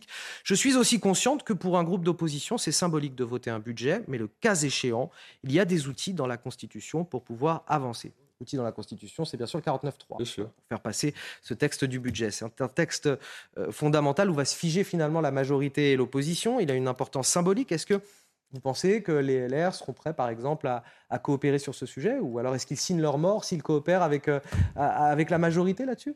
C'est difficile de le dire. Si vous voulez, aujourd'hui, euh, la position des LR, c'est d'essayer d'être dans une opposition qui se veut constructive. Même si euh, le président du groupe parlementaire, M. Marleix, est quand même connu pour être un, un opposant sans concession à, Emmanuel, à Emmanuel Macron. La difficulté, si vous voulez, aujourd'hui pour le gouvernement, c'est qu'il ne dispose pas d'une majorité, on l'a dit évidemment absolue, mais il dispose d'une majorité relative, extrêmement relative. Et il va falloir qu'il aille chercher sur les bords de cette majorité très relative des appoints en termes de réserve parlementaire dont il ne dispose pas. Et c'est vrai que l'acte du vote du budget, pour les oppositions, c'est extrêmement symbolique. Quand vous êtes dans l'opposition, très généralement, vous ne votez pas le budget que présente l'exécutif. Donc, la, vraie question, c'est de savoir qu'est-ce que peut mettre dans la balance Madame Borne pour finalement susciter l'adhésion d'un certain nombre de parlementaires d'opposition chez les Républicains qui permettrait au moins une abstention bienveillante. déjà de la Mais- Constitution et du mais c'est- 49.3, c'est que manifestement elle n'a pas l'intention de mettre grand-chose dans la balance pour pouvoir euh, bah, négocier. C'est-à-dire On qu'ils n'ont pas tellement de marge de manœuvre, surtout, à tout niveau. On parlait, on parlait de la rentrée euh, politique, je voudrais qu'on parle, puisqu'on n'a plus beaucoup de temps, de la rentrée scolaire. À quatre jours de la rentrée scolaire, cette inquiétude qui grandit chez les parents d'élèves, la pénurie d'enseignants, 4000 postes euh, vacants sur euh, 27 000 postes ouverts. L'éducation nationale tente de boucher les trous autant que possible en ce moment avec des vacataires ou des contractuels formés en à peine quatre jours, euh, ce qui là aussi est loin de rassurer les parents. On est justement en ligne euh, avec vous, Sophie euh, Audugé. Bonjour, vous êtes euh, déléguée générale Bonjour. euh, de l'association SOS Éducation. Merci de témoigner sur notre antenne. Euh, Vous êtes aussi inquiète, vous, pour cette rentrée scolaire? Bah, évidemment, hein, ce qui se passe à l'école est, extrêmement grave. Hein. Alors, c'est pas nouveau, hein, mais c'est extrêmement grave. Euh, imaginez que votre enfant doit se faire opérer et qu'un chirurgien sur cinq n'a pas de diplôme et est formé en quatre jours. Emmanuel Macron joue à la roulette russe euh, avec nos enfants. hein. La majorité des contractuels n'a aucune expérience de l'enseignement, aucun niveau académique. Dans cette euh, pseudo-formation express, on a deux jours qui sont dédiés aux fondamentaux euh, des, des mathématiques pardon, et du français, ce qui est dramatiquement euh, risible. Certains ne savent même pas quelle classe ils auront euh, la semaine prochaine, quel niveau est attendu euh, pour leurs élèves ou comment préparer une séance d'enseignement. Euh, je crois qu'en réalité, Emmanuel Macron ne croit pas en l'instruction publique, pas plus qu'il ne croit en la nation. hein. Le déclassement de la France est concomitant avec l'effondrement de l'école française, évidemment. Or, c'est vraiment important de prendre conscience que l'instruction d'un peuple, c'est la chose la plus essentielle, en fait, hein, pour un pays qui, est démocratique et libre comme le nôtre et qui a été quand même euh, le, le- le modèle hein, de, l'instruction euh, pendant de très, très nombreuses années. Euh, Aujourd'hui, en France, l'éducation nationale bafoue le droit d'instruction des enfants hein, et piétine aussi l'autorité parentale, ce qui est quand même deux choses importantes dans un pays où, dans la Constitution, le parent est libre était libre en fait, hein, euh, avant que le gouvernement précédent euh, euh, bah, finalement euh, interdise hein, ce droit fondamental de choisir le mode d'instruction qui convient le mieux à, la- à- à son enfant. So- Sophie euh, et Oui. le le ministre de l'Éducation nationale, Papendiaï, euh, a effectivement proposé cette formation de, de 4 jours express euh, pour euh, former les contractuels.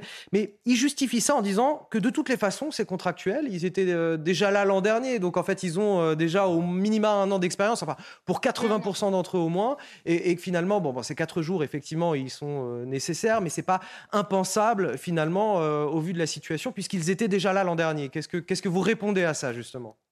Bah, déjà que c'est absolument faux, hein, les chiffres qu'on que, a et qui circulent ne sont pas du tout ceux-là, évidemment. Euh, mais surtout, ce que vous dites est très important. C'est-à-dire que s'ajoute à cette situation, finalement, de déclassement euh, de l'école française, un mépris du gouvernement pour la fonction des professeurs qui est absolument scandaleux, en fait. L'éducation nationale, là, elle ne va pas mettre un, professeur devant chaque élève, hein, elle va tenter d'y mettre un adulte. Hein. Mais instruire, c'est pas faire du gardiennage d'enfant, hein, c'est élever l'enfant un professeur, euh, enfin, professeur, c'est un métier exigeant hein, qui nécessite un très haut niveau de compétences académiques, parce qu'un professeur, son métier, c'est de transmettre des savoirs.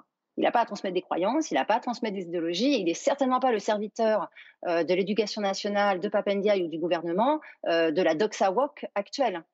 Et aujourd'hui, penser qu'on va pouvoir faire apprendre à lire à des gens qui n'ont pas une formation académique très solide, où on va pouvoir faire apprendre ou transmettre des savoirs de culture générale, d'histoire à des gens qui n'ont pas été formés pour ça, qui n'ont pas eu euh, certifié, dont on n'a pas certifié les compétences académiques, dire, franchement, clairement, c'est euh, proposer que l'éducation euh, nationale devienne un espace de gardiennage d'enfants, mais certainement pas un espace où on instruit. Il y a effectivement de quoi s'inquiéter pour euh, nos enfants cette rentrée scolaire. merci Sophie Audugé d'avoir témoigné sur notre antenne. Vous êtes déléguée générale de l'association SOS Éducation.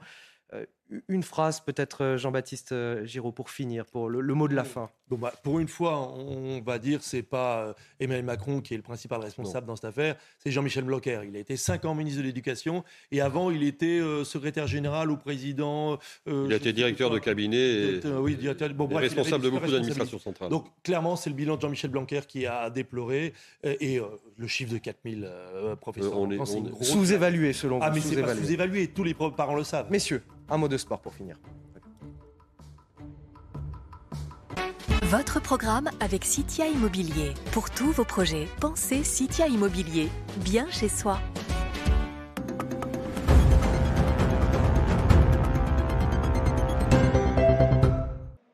Un stade Bollard à l'unisson, comme à son habitude, Lens peut compter sur son douzième homme face à Rennes. Si les deux équipes veulent enchaîner en Ligue 1, elles s'observent en première période, un peu trop, rien à se mettre sous la dent. Il faut attendre la deuxième période pour voir les Lensois et Fofana faire chavirer leurs supporters à la 66e. Cinq minutes plus tard, Openda, très actif, fait le break. Rennes réagit, pousse et élabore réduit l'écart dans le temps additionnel, 2-1. Troisième victoire en quatre matchs pour les hommes de Francaise, toujours invaincus en championnat. C'était votre programme avec Citia Immobilier. Pour tous vos projets, pensez Citia Immobilier, bien chez soi. Restez avec nous dans la matinale week-end. On revient dans quelques instants. Le temps pour moi de remercier euh, Arnaud Benedetti et Jean-Baptiste Giraud pour la première partie de cette émission. On revient dans un instant pour un nouveau journal. À tout de suite.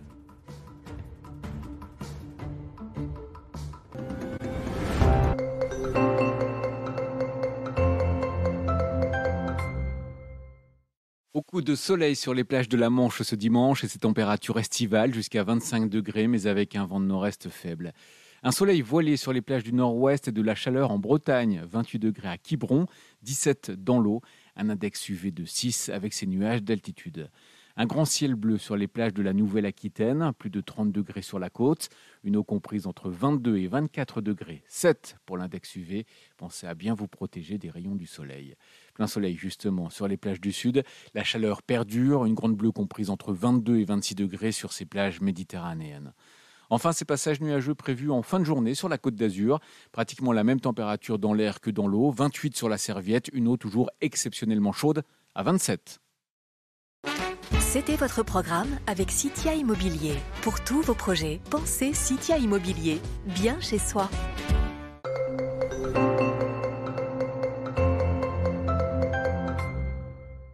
Le temps de dimanche s'annonce largement ensoleillé et plus chaud sur une grande partie du pays, avec encore un peu d'instabilité sur les massifs montagneux de la façade est.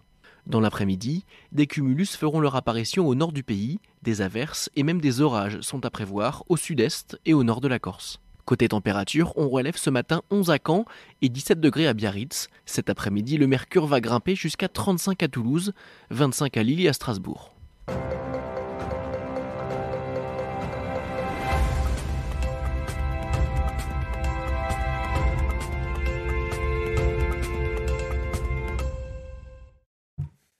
Quasiment 8 heures. Bon réveil à tous sur CNews. On est ravis de vous accueillir. Notre matinale est jusqu'à 10 heures. De l'info, de l'analyse, des débats. On continue euh, nos tours de table, bien sûr. Et cette fois-ci, on est avec euh, Guillaume Bigot, politologue. Bonjour Guillaume. Bonjour, ravi de vous retrouver. Bonjour à tous. Et Frédéric Durand, directeur de la revue Bonjour. Inspiration politique. Bonjour à vous également. Merci d'être avec nous. Je les titres tout d'abord de ce journal de 8 heures. La radicalité s'impose sur des sujets écologiques. Ces propos, euh, ce ne sont pas ceux de Sandrine Rousseau, mais d'Elisabeth Borne, la première ministre. Elle détaille ce matin son plan pour la transition euh, écologique, avec notamment un fonds d'un milliard et demi d'euros pour les collectivités territoriales.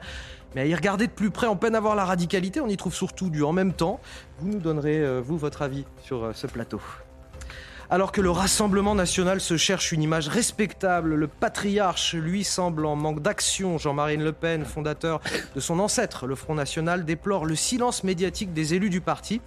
C'est vrai qu'ils ne font pas de vagues, les 89 députés. Alors s'agit-il de la bonne stratégie? La question sera posée dans un instant. Il faut frapper fort, le trafic de crack n'a pas besoin d'être réduit mais anéanti, ce sont les mots de Gérald Darmanin qui annonce cette semaine vouloir se rendre en Afrique de l'Ouest pour démanteler les filières. Rien de moins. Mais au-delà des mots et de son hyperactivité euh, légendaire, que peut-il vraiment le ministre de l'Intérieur? Sur CNews, nous avons enquêté sur ces filières de crack qui gangrènent la capitale. Les images à suivre. La radicalité comme seule solution face au dérèglement climatique. Après Emmanuel Macron et la fin de l'abondance, c'est Elisabeth Borne qui nous promet du sang et des larmes dans le Parisien aujourd'hui en France. La Première ministre préfère évoquer un, un discours de vérité, mais le résultat est le même. hein. Le discours est assez anxiogène globalement. Euh, quelles sont les annonces de la ministre ce matin? Les précisions avec Thibault Marcheteau. Face à l'urgence climatique, la Première ministre prend le ton de la fermeté. C'est parfois le choix de la radicalité qui s'impose. Ce sera le cas sur les enjeux écologiques et climatiques. C'est désormais la seule option. Dans les actes, elle présentera un plan d'action sur la planification écologique à l'automne prochain. Concernant les mesures pour limiter la consommation d'énergie, la Première ministre évoque des mesures de bon sens. Soyons clairs, on ne va pas contrôler les Français chez eux. Concernant les entreprises, il y aura des contraintes de bon sens. L'extinction des publicités lumineuses la nuit et la fermeture des portes quand on a des commerces climatisés ou chauffés, avec des mesures de contrôle et de sanctions qui seront à la main des maires. Si certains membres de sa majorité proposent de taxer les superprofits pour financer le dérèglement climatique, la chef du gouvernement préfère temporiser. Je ne ferme pas la porte à taxer les super profits, mais je pense que le plus efficace et le plus concret pour les Français, c'est quand une entreprise, quand elle le peut, baisse les prix pour le consommateur et donne du pouvoir d'achat à ses salariés. Enfin, Elisabeth Borne annonce la mise en place d'un fonds vert doté d'1,5 milliard d'euros à destination des collectivités pour les aider dans la transition écologique. Guillaume Bigot, euh, Elisabeth Borne qui nous dit la radicalité qui s'impose sur les enjeux climatiques et écologiques. Comment vous vous interprétez cette phrase, sachant que la Macronie n'est pas vraiment une adepte de la décroissance? C'est de la communication là qu'on fait? C'est-à-dire que je me suis laissé dire, pas dans l'oreillette, c'est pas le style de la maison, mais que pour dire des choses très dures, il valait mieux les dire de manière extrêmement détachée et calme. Donc je vais essayer de dire de manière très détachée et calme quelque chose qui est la réédition en fait de ce qu'on a vécu avec les masques, c'est-à-dire un souverain mépris de la population et une politique de la carabistouille, de la cravate, de l'enfumage. Parce que de quoi s'agit-il?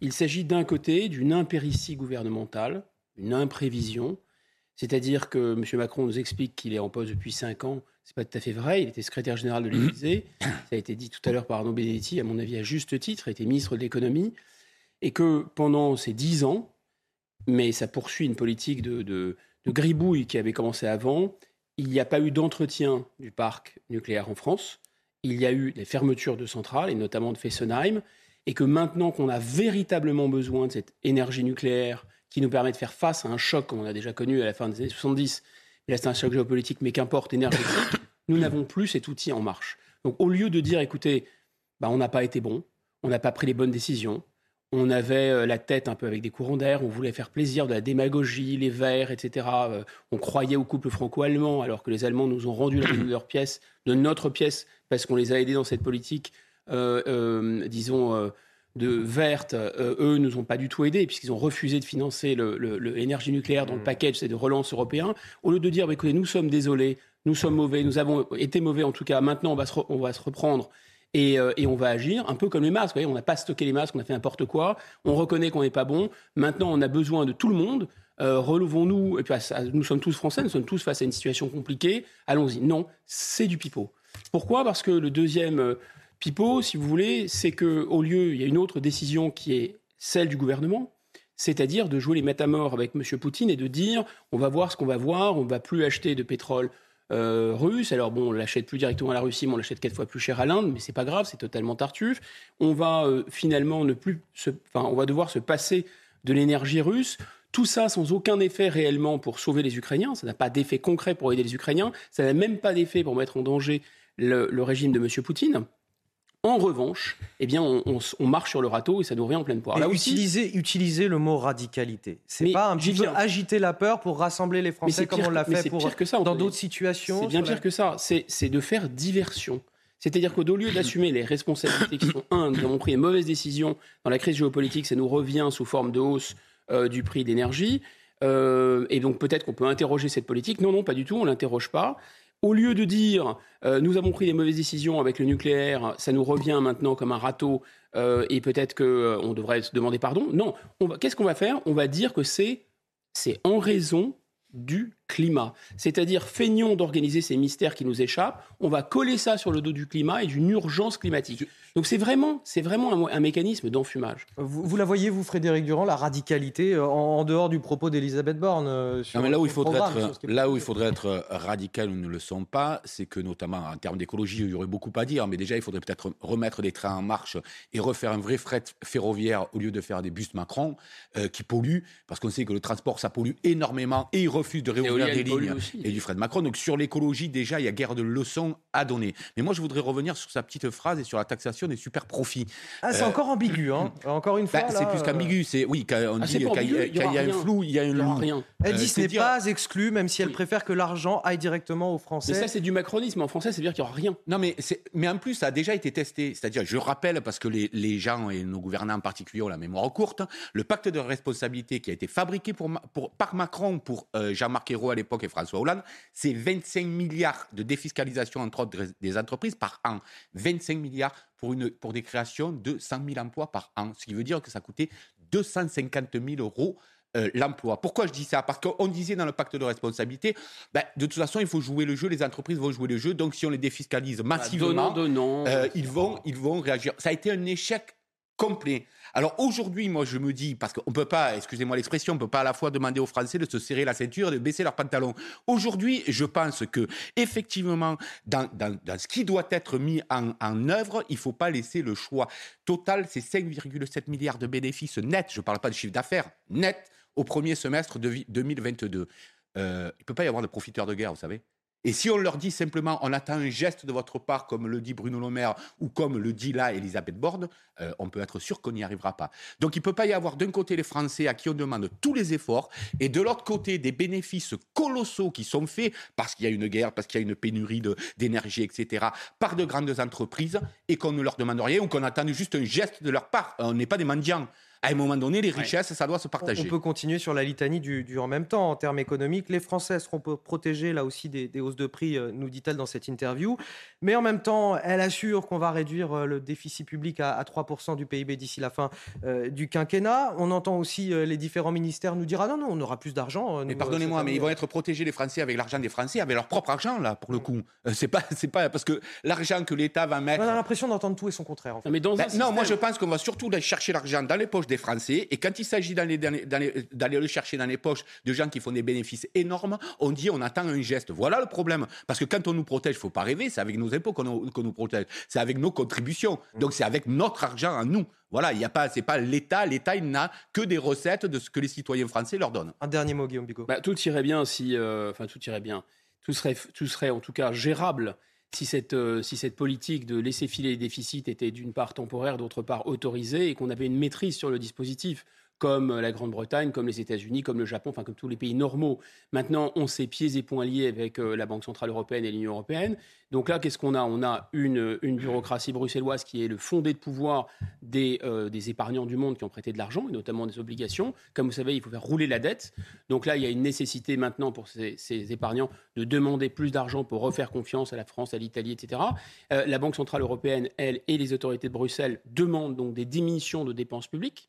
Donc effectivement, vous soulignez à juste titre cette contradiction totale, puisqu'on dépend d'un système qui nous dit, pour vous financer, même en cas de besoin exceptionnel, on est en situation exceptionnelle, pour vous financer, de toute façon, vous passez par le marché. Vous pouvez faire que passer par le marché. La Banque Centrale Européenne ne peut pas refinancer directement, comme le fait la Banque d'Angleterre, la Banque des États-Unis, enfin les pays, on va dire, normaux, qui n'ont pas décidé de faire du fanatisme euh, euh, ordo-libéral. Deuxième chose, eh bien, vous avez, de la même façon, vous ne pouvez pas taxer les super profits. Ça, c'est interdit par Bruxelles de la même façon. Euh, total, ça sera 36 milliards de, profits. Euh, le, porte-container. Donc en fait, le gouvernement masque son impuissance quant à la taxation des super profits en disant on préfère qu'ils euh, donnent de même de l'argent, qu'ils redonnent de l'argent dans, le portefeuille des Français. Mais ce qu'ils ne feront pas. Moi, je ne comprends pas d'avoir l'outrecuidance de prétendre dire, enfin, que penser que dire les mots alors qu'il n'y aura aucun acte derrière, ça va d'une certaine façon calmer ce qu'ils appellent les gens.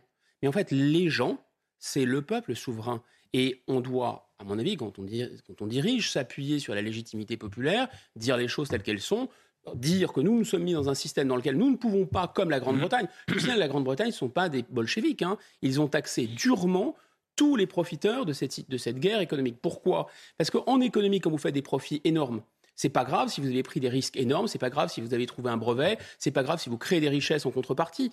Mais là, quand Total fait 36 milliards de profits, qu'est-ce que ça va être? Ça va être un impôt déguisé en réalité. Voilà, mais on ne peut rien faire parce qu'on est pris dans le mécanisme européen. Messieurs, on avance euh, avec de la politique, toujours. Jean-Marie Le Pen qui se rappelle au, bon souvenir du Rassemblement national. On vous parlait hier du, Rassemblement national qui lançait sa campagne pour la présidence du, parti. Eh bien, le père fondateur estime aujourd'hui que celui-ci est trop silencieux. Regardez ce qu'il nous dit.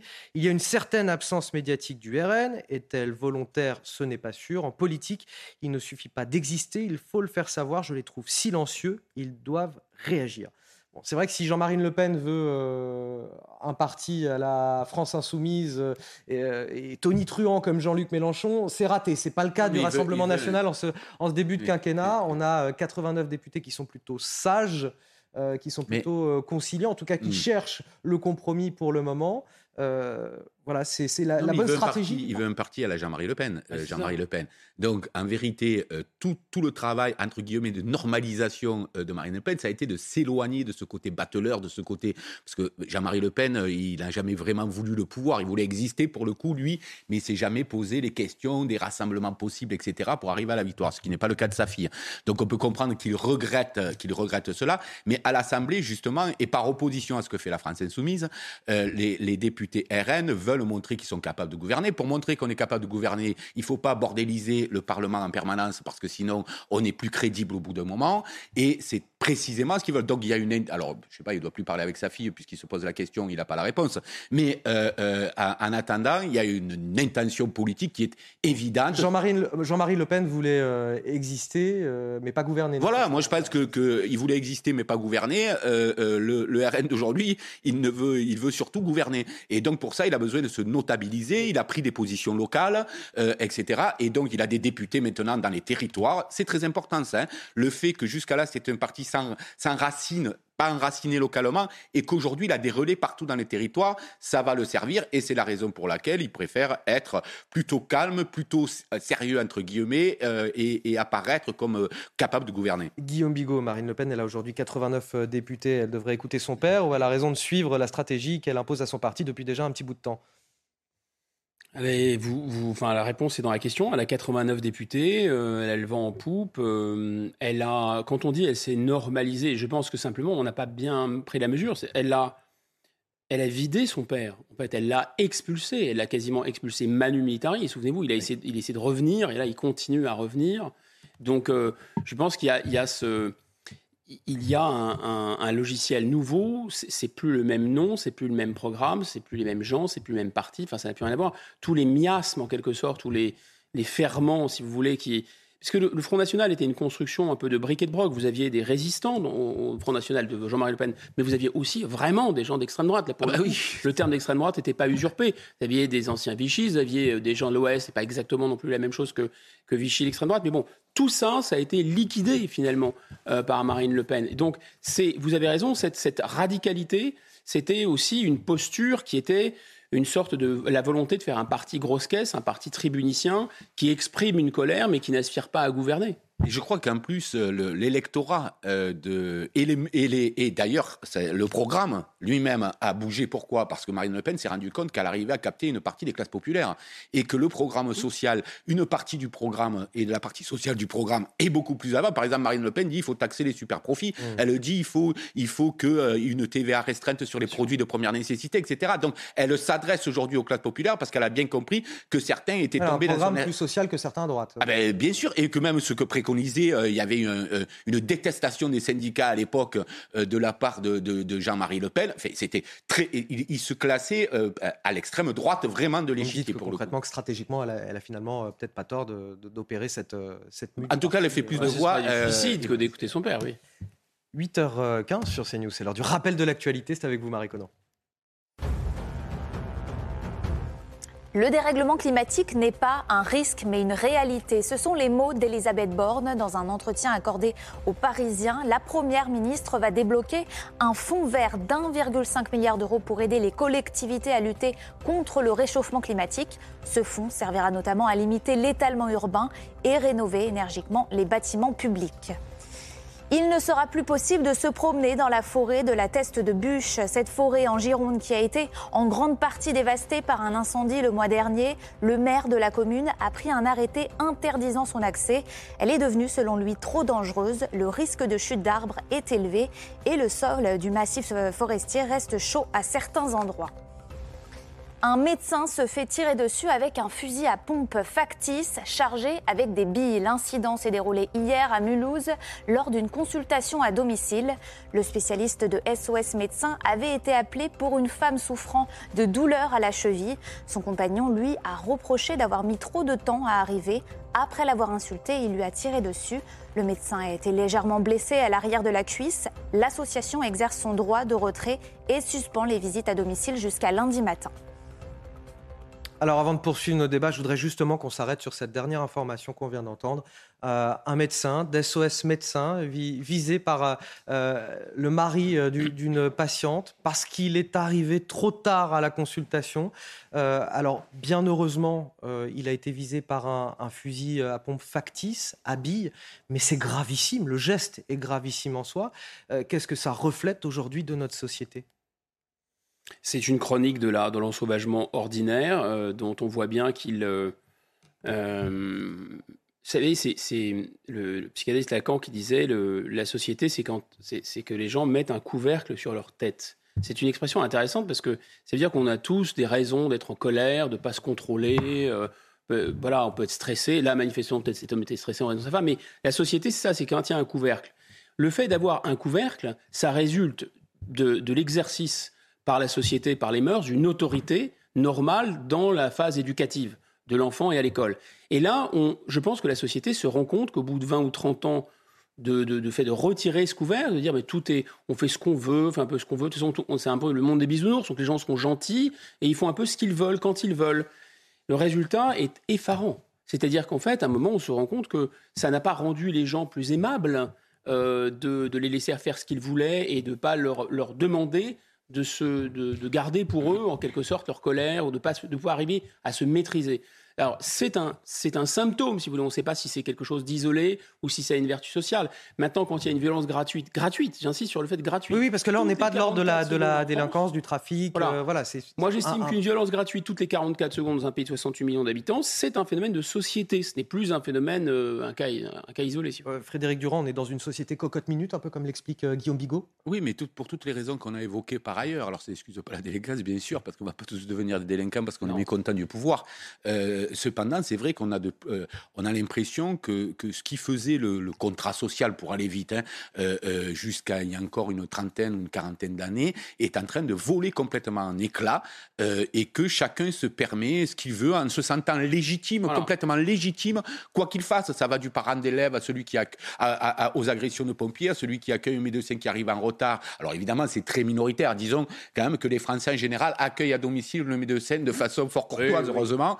Euh, mais ces gestes nous surprennent. Une association SOS Médecins, c'est ça qui est. Oui, tout à fait. Mais, mais, mais, mais c'est absolument surprenant. D'abord parce qu'il y a des déserts médicaux dans plein d'endroits et qu'on peut même plus avoir de médecins à, domicile et que là où on les a, parfois on se comporte de la sorte. Donc oui, c'est toujours choquant. On attaque des gens qui viennent nous mm. soigner, c'est euh, c'est hallucinant.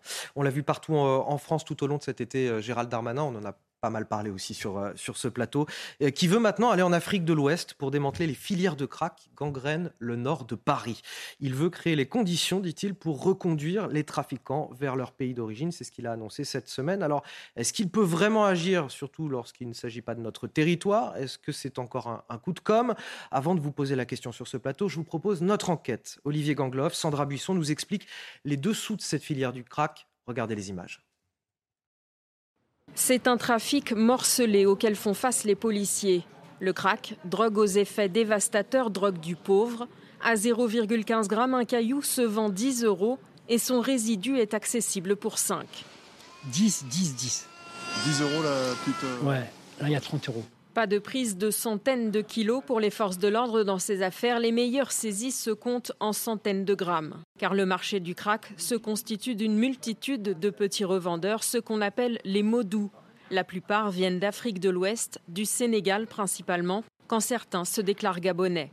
Mais difficile de savoir leur origine réelle. Ils ont rarement leurs papiers et au Sénégal, il n'y a pas de fichier d'empreinte. Dans ce microcosme communautaire, les dealers achètent cette drogue à des cuisiniers, ceux qui produisent le crack en mélangeant cocaïne et ammoniac dans les cuisines de petits studios. La cocaïne, elle, qui doit être très pure, provient largement de Guyane via les mules, ces personnes qui acceptent d'avaler des ovules contenant la drogue pour la faire passer en métropole. En bout de chaîne, des consommateurs qu'il est difficile de sevrer et de faire décrocher, puisqu'il n'existe pas de produits de substitution. On imagine euh, difficilement Gérald Darmanin obtenir des laissés-passer euh, consulaires de pays comme euh, le Sénégal ou le Gabon pour des personnes qui sont sur notre territoire sans papier et pour des pays qui eux-mêmes n'ont pas de fichier d'empreinte. Donc, comment il peut, en allant là-bas, obtenir quelque chose? Est-ce que c'est réaliste de sa part? Moi, je pense que le modèle de M. Darmanin, c'est M. Sarkozy. Et quand M. Sarkozy arrive aux affaires, d'abord en tant que ministre de l'Intérieur, puis ensuite quand président de la République, j'ai commencé en tant que citoyen par l'observer et me dire mais ce type est vraiment un génie. Il a tout compris de la politique. Il fait comme Louis XIV. Louis XIV, vous savez, il avait empaillé les, euh, les aristocrates à Versailles. Et donc il faisait des fêtes, il faisait tirer des feux d'artifice, il amusait la galerie. Et pendant ce temps-là, il géré les affaires du pays réellement, sérieusement. Et donc je me suis dit, cet homme a tout compris au fonctionnement des médias, de la société du spectacle. Donc il fait du spectacle, il amuse la galerie, il fait du storytelling toutes les semaines, il donne à manger euh, au plateau de télévision. Euh, et il s'agite. Et en attendant, il va réellement travailler et agir. Mais en fait, on s'est rendu compte de manière, moi je me suis rendu compte de manière vertigineuse que non, en réalité, cet homme croyait que parloter, s'agiter, s'exciter, faire des déclarations l'emporte-pièce, faire le zigzag, le, le, zébulon, etc., c'était ça gouverner. Que gouverner, c'était se faire mousser. Que gouverner, c'était se faire kiffer des gens, d'avoir une cote, qu'on parle de soi, d'être dans les magazines, dans les magazines People, que grosso modo, ces gens voulaient être des stars comme Johnny Hallyday, mais n'avaient pas le talent, donc ils devenaient politiques. C'était ça l'idée. Et j'ai été effaré. Et en fait, M. Darmanin suit le même chemin, c'est-à-dire il y a des sujets à la mode et des sujets qui sont dans les tuyaux. Alors qu'est-ce qu'on fait? Un déplacement, une déclaration, un coup de menton, et on va recommencer, on va recommencer, on va faire des Effectivement, il l'a beaucoup fait cet été. Il ne le fait pas pour régler le problème comme vous le dites vous-même, il sait qu'il ne peut pas le régler, mais il sait que ça peut être payant d'un point de vue communicationnel. Et je crains que pour lui, gouverner, c'est ça. Pour finir, je vous poserai une autre question, euh, Frédéric euh, Durand. Une atmosphère de, lune de miel, Paris et Alger euh, qui repartent de l'avant sur une dynamique irréversible. Ce sont les mots officiels, ce ne sont pas mes mots. Hein. Une visite excellente et réussie, explique le président Tebboune. C'est la conclusion de ce voyage officiel d'Emmanuel Macron en Algérie. Mais au-delà des mots, qu'est-ce que ça veut dire de nos deux pays? Concrètement, qu'est-ce qu'on y gagne? Vous allez nous éclairer là-dessus, Frédéric Durand. Mais tout d'abord, on fait le point sur ce voyage avec Mathieu Rio. Après les tensions, la réconciliation. Paris et Alger scellent un nouveau pacte de coopération. l'aboutissement de trois jours de visite pour Emmanuel Macron. Je pense que ce rapprochement va nous permettre d'aller très très loin. Concrètement, les deux pays vont créer un haut conseil de coopération. Il se réunira tous les deux ans pour examiner des questions régionales et internationales. Une commission mixte d'historiens sera aussi mise en place dans les prochaines semaines pour apaiser les tensions liées à la colonisation française. En décidant pour la première fois de notre histoire là aussi de mandater ensemble des historiens, mais surtout ensemble d'ouvrir, de restituer les archives, de traiter, c'est évoqué dans la déclaration, tous les sujets sensibles de part et d'autre. Tous les sujets sensibles. Concernant les flux migratoires, Emmanuel Macron a annoncé aussi un partenariat renforcé. Je crois que nous avons clarifié les sujets, avec une volonté partagée de traiter les questions de sécurité qui devaient l'être, et de lutter contre tous les trafiquants, mais en même temps de permettre à celles et ceux qui ont une activité, un cœur, des intérêts, des envies et des ambitions pour les deux rives de pouvoir circuler plus facilement. Signe de cette nouvelle entente, le président algérien a raccompagné Emmanuel Macron jusqu'à son avion avec les honneurs militaires.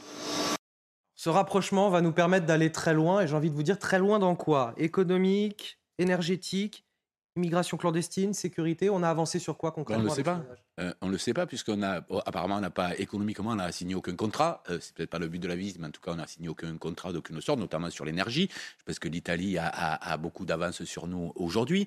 Euh, sur la question euh, de, migratoire, on ne sait pas non plus, puisque on nous dit ce sera plus fluide, mais ça veut dire quoi? Ça veut dire qu'il y a plus de laissés-passer consulaires pour le renvoi de certaines personnes chez eux ou, ou pour les visas, donc on ne sait pas non plus. Ensuite, il y a des questions sécuritaires liées au terrorisme. Je vous rappelle qu'à une époque, par de ce qu'avait dit Macron, l'Algérie nous interdisait de survoler les territoires pour ravitailler les forces qui se battaient au Mali. Euh, euh, euh, est-ce que, est-ce que ça, ça, ça a bougé? Bon, on est beaucoup moins au Mali, mais est-ce qu'il y a eu des, choses qui ont été dites là-dessus? En vérité, on nous dit il y a eu un réchauffement, etc. Mais si c'est qu'un problème affectif, j'allais dire entre les deux hommes, ça nous intéresse pas trop en termes politiques, en termes économiques, en termes de sécurité, en termes d'immigration. Emmanuel Macron n'a rien dit de concret. Euh, de, de, de- voilà, il n'y a pas de chiffres qui ont été On a un conseil de coopération tous les deux ans, voilà, et un Oui, mais ça rien dire, un conseil historien de, pour euh, coopération. la question Tant mieux, si les relations, euh, on ne va pas non plus se plaindre que des relations euh, s'améliorent euh, au niveau international, bien entendu. Mais pour l'instant, on, ne voit- on ne voit rien de concret euh, à l'horizon, en tout cas. Guillaume Bigot, vous avez vu quelque chose de concret que j'aurais pas repéré? Non, je pense qu'il y a des enjeux qui sont invisibles. Ce sont des enjeux sécuritaires, ce sont des enjeux militaires qui sont liés euh, à la déstabilisation du Mali, qui est à la fois est, euh, un sujet d'intérêt commun et pour la France euh, et pour l'Algérie. Euh, la déstabilisation de la Libye aussi, qui est un sujet commun euh, pour la Tunisie, l'Algérie et la France. Maroc aussi. Et le Maroc. Bah, la question du Maroc, bien sûr. Forcément, de coopération entre les services de sécurité, tout ça, ce sont des choses discrètes sous les radars. Enfin, l'ambiguïté fondamentale, c'est de savoir si les relations sont réchauffées avec une sorte de clique, que j'appellerais la clique au pouvoir en Algérie, qui a confisqué euh, la lutte de libération nationale depuis longtemps et qui vit des prébendes au détriment de la population, ou, le peuple. Et on a vu les images, c'était vu. pas gagné. Voilà. On est d'accord. Vous restez avec nous, euh, messieurs. On se retrouve dans quelques instants, juste après la pause. On parlera de cet avocat pénaliste qui a décidé de raccrocher sa robe, dégoûté du système judiciaire. À tout de suite. «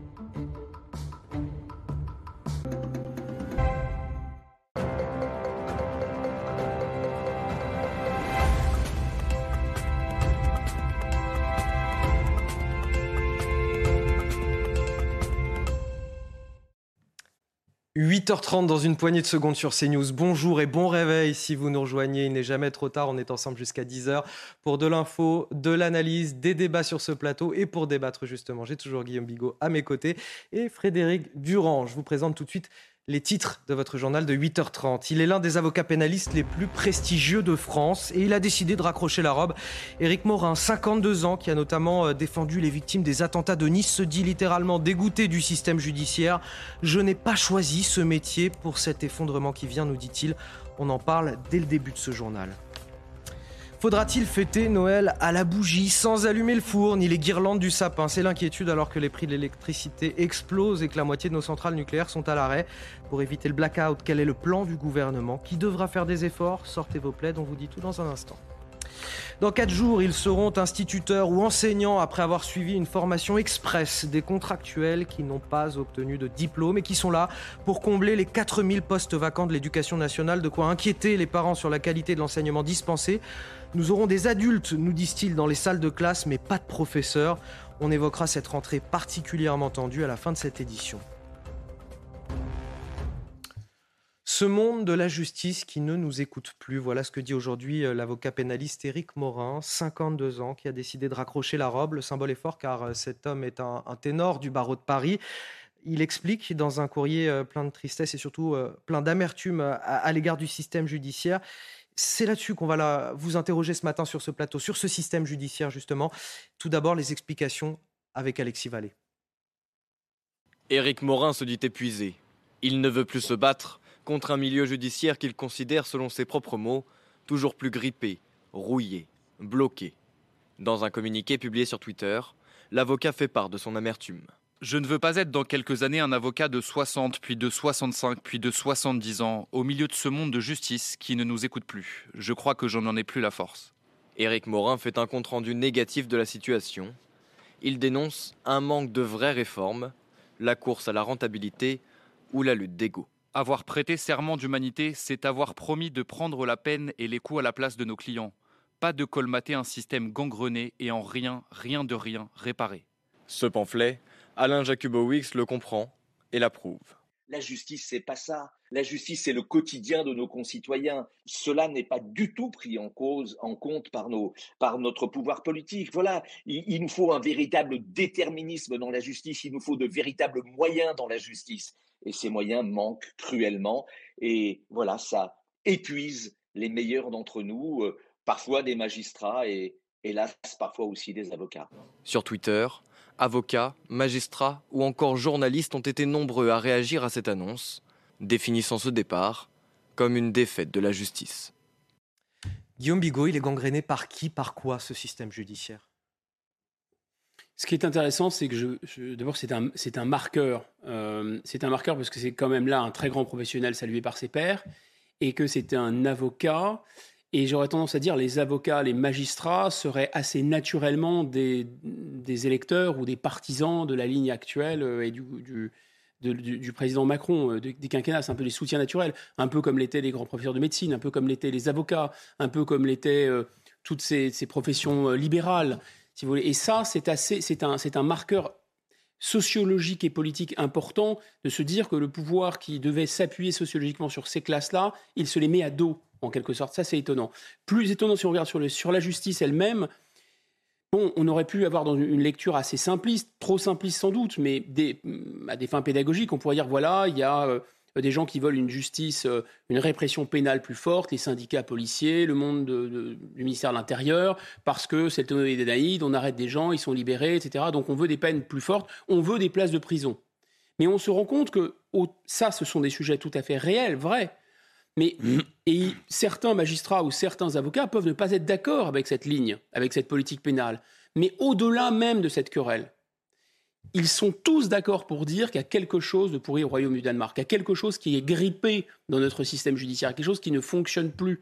Et, donc, on voit bien qu'à un moment, la question des moyens, du nombre de magistrats, du nombre de voitures qu'ils ont, du nombre d'ordinateurs qu'ils ont, euh, du stock de dossiers qui s'empilent, etc., du peu de considération qu'il aurait accordé d'ailleurs euh, par le système euh, politique, par l'exécutif notamment, fait que c'est non seulement une crise de moyens, mais c'est une crise de vocation. Et c'est ça qui est grave. Et ce phénomène, vous le reproduisez dans l'enseignement.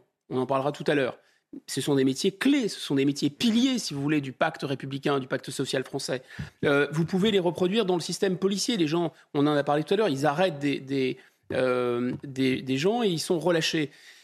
Vous voyez, il y a quelque chose qui, qui n'a plus de sens, en fait. Euh, là-dedans. Frédéric Durand, je trouve mm. que le, symbole est d'autant plus fort mm. qu'on a un ancien ténor du barreau qui est aujourd'hui ministre de la Justice et euh, un ténor du barreau qui euh, raccroche la robe aujourd'hui. C'est assez la, contradiction, là, le contraste est assez, euh, est assez parlant. Oui, euh, on fait beaucoup d'idéologie avec la justice en ce moment. On, on dit beaucoup de choses sur la justice, etc., sans se rendre compte. Et lui le rappelle, et c'est très bien, euh, euh, que la justice, c'est un travail au quotidien. Et pour travailler au quotidien, il faut avoir des moyens. Je rappelle qu'en France, on consacre 70 euros, un peu moins 70 euros par habitant, quand c'est pour la justice, quand c'est 131 euros, par exemple, en Allemagne. Est-ce que vous voyez le, le rapport quand Avec moins de besoins en Allemagne. quand c'est voilà, quand c'est 4 90 euros en Espagne ou en Italie.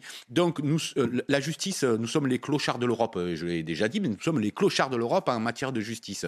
Donc dans un pays où il y a une explosion de la délinquance de, de 12%, dans un pays où on n'a plus de places de prison, on a 72 000 euh, euh, détenus pour 60 000 places de prison, dans un pays où les gens deviennent de, de, plus en plus nerveux sur ces questions-là, lorsqu'on est obligé, parfois on attend un an, deux ans, un procès, donc on est dans un système. Et vous vous rappelez que Dupont-Moretti a quand même fait augmenter de 8% le budget de la justice.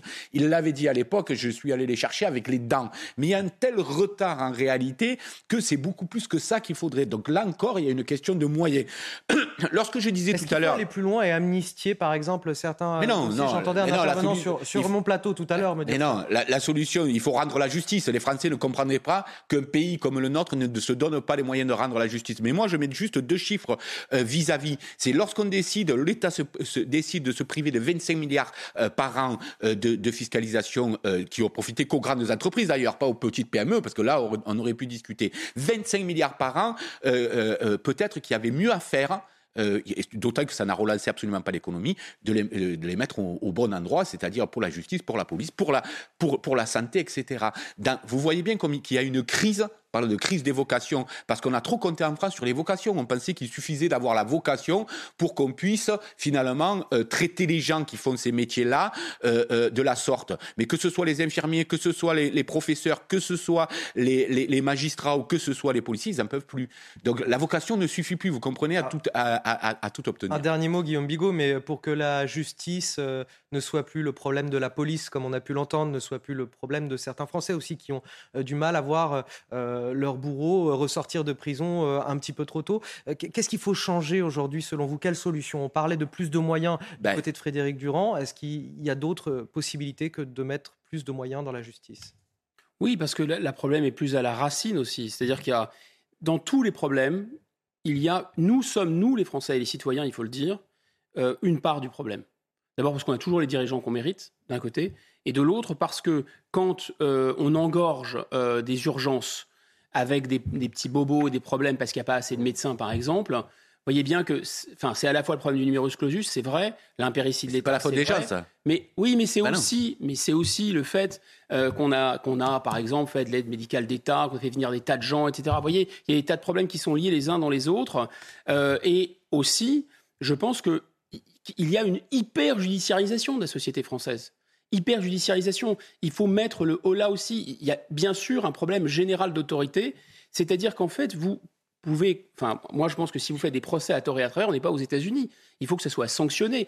Quand vous sortez, par exemple, ça- n'a l'air de rien à voir avec le sujet, mais en fait, c'est la sacralité de la justice. Pour moi, moi, je suis souvent contre ce qu'on appelle l'état de droit, qui est à mon avis une vision très extrémiste des droits de l'homme, mais je suis par exemple pour les, droits de la défense. C'est normal. Vous avez un procès, vous pouvez tout à fait être accusé à tort. Quand quelqu'un sort dans une procédure pénale grave, des enjeux de prison, de liberté, dans la presse, euh, viole le secret d'instruction, mais pourquoi c'est pas 10 ans de tôle immédiatement? Pourquoi vous rétablissez pas l'autorité?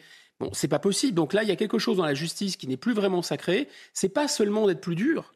Euh, Il y, a, y, a, y a, à mon avis, à retrouver un sens. Donc il y a la question des moyens, c'est vrai, mais il y a la question du sens.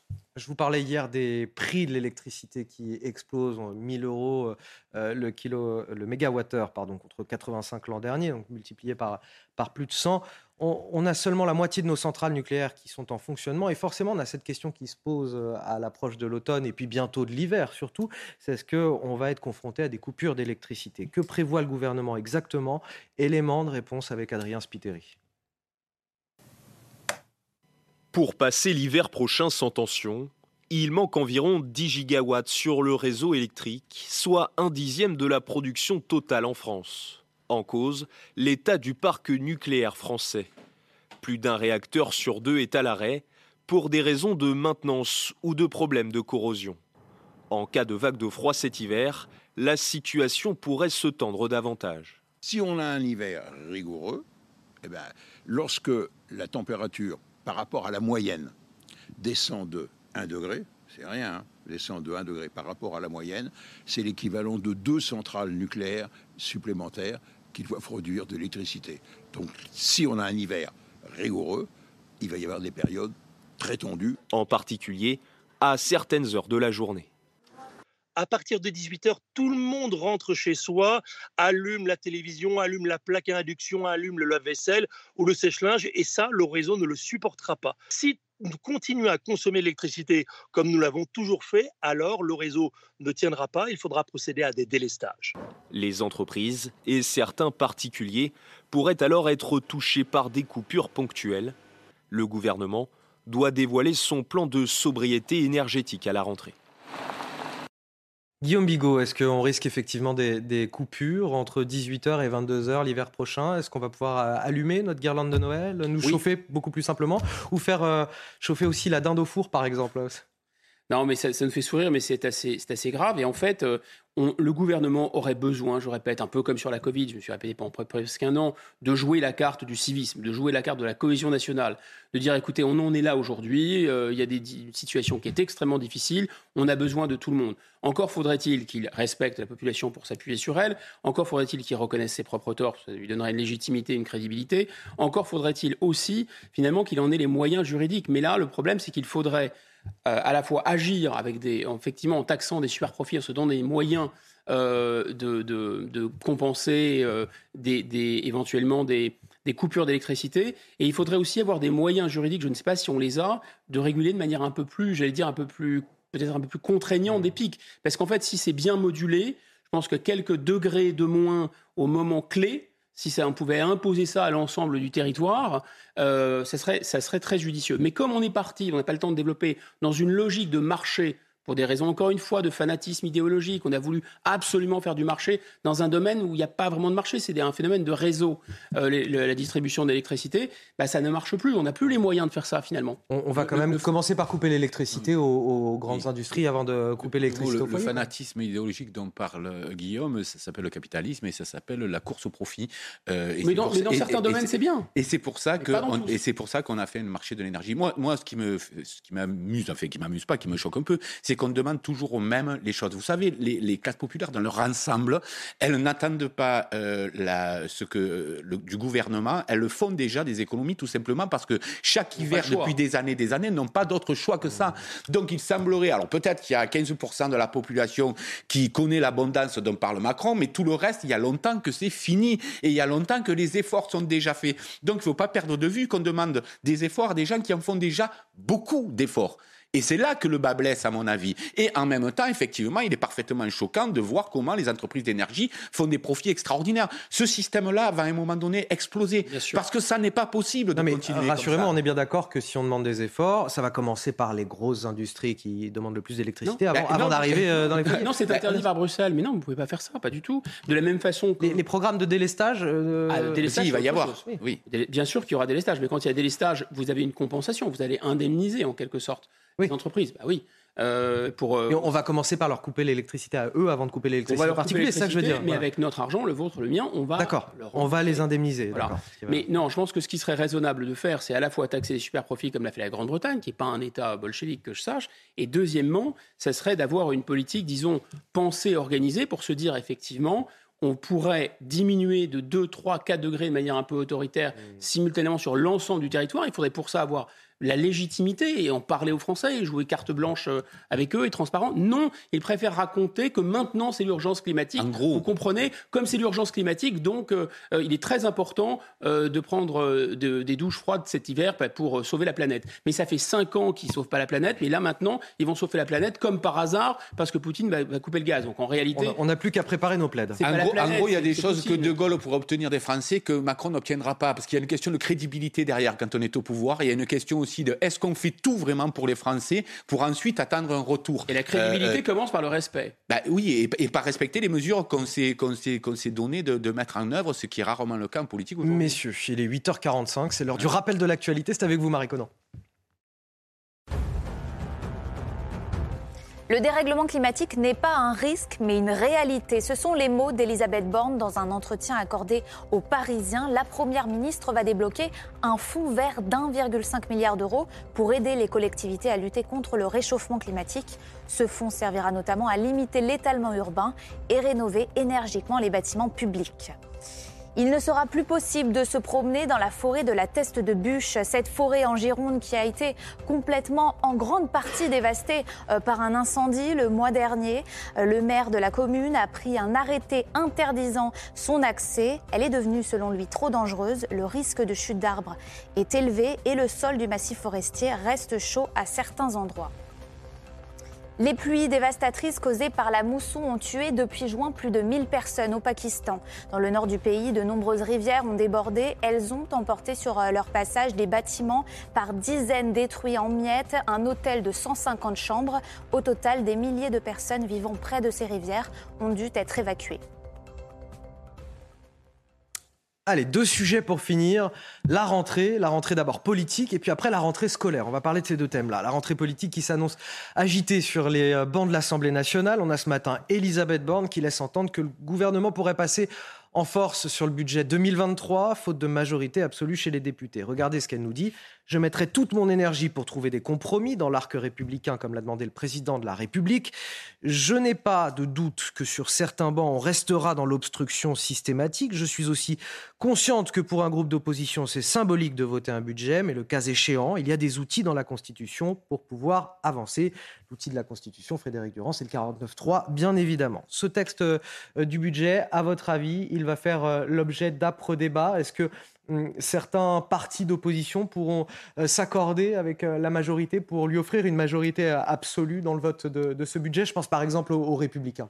Bah, il y a une règle un peu qui, s'applique euh, au niveau de l'État et dans les collectivités locales, c'est qu'une fois que vous votez le budget, vous rentrez dans la majorité. il y a quelque chose d'extrêmement symbolique sur le budget, euh, qui d'ailleurs on peut voter d'autres choses, mais lorsqu'on vote un budget, ah. on, vous considère comme parti concrètement, ça veut dire que quiconque euh, vote le budget ben, avec la majorité signe son arrêt de mort en fait. Ben, disons que il a, enfin, en tout cas c'est comme ça que c'était perçu jusqu'à présent. dans la moindre mairie, si vous votez le budget que vous êtes dans l'opposition, vous basculez dans la majorité. Euh, voilà, c'est comme ça. Donc il y a Vous une êtes mouillé, quoi. Pardon Vous êtes mouillé en fait. Voilà, c'est ça. Et, si vous voulez, donc, évidemment, il y, aurait, il y aurait un risque politique énorme pour les oppositions à voter ce budget, sauf s'ils obtenaient sur des amendements euh, des avancées dans leur sens qui pourraient les justifier de telle sorte. Mais aujourd'hui, l'état d'esprit du gouvernement, euh, ça n'est pas de dire on va trouver avec l'opposition les conditions pour voter un budget qui, qui nous permette d'avoir une majorité. Non, ils disent on sait qu'ils feront obstruction, etc., etc. Donc ils sont pas dans une logique euh, à, à réellement elle dit quand même, je mettrai toute mon énergie pour trouver des compromis dans l'arc républicain. Bon, ça veut dire que certains sont déjà exclus de la, de la, bah conversation. Qu'est-ce qu'ils font à l'Assemblée euh, Mais effectivement, comme elle la Constitution, voilà. Non, mais vous voyez déjà cette phrase, il y a une, il y a une contradiction qui est énorme. Ah, c'est le en même temps. C'est que non, mais c'est pas ça.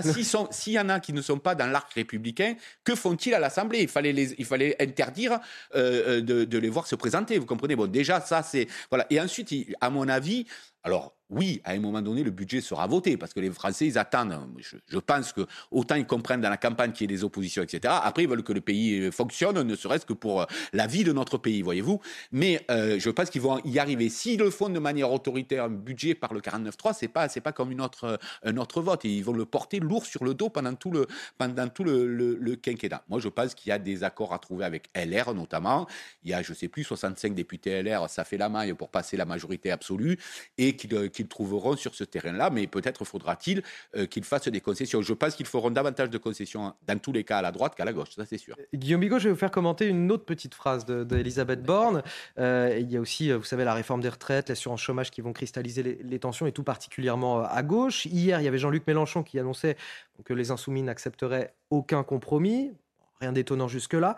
Et là, donc, réponse d'Elisabeth Borne dans le Parisien aujourd'hui en France. Certains veulent attiser les colères et veulent le chaos pour notre pays. Moi, je suis euh, déterminé à euh, rechercher des chemins avec tout l'arc républicain au Parlement. Le pays ne progresse pas en appelant à des marches de colère et en appelant au désordre à l'Assemblée nationale.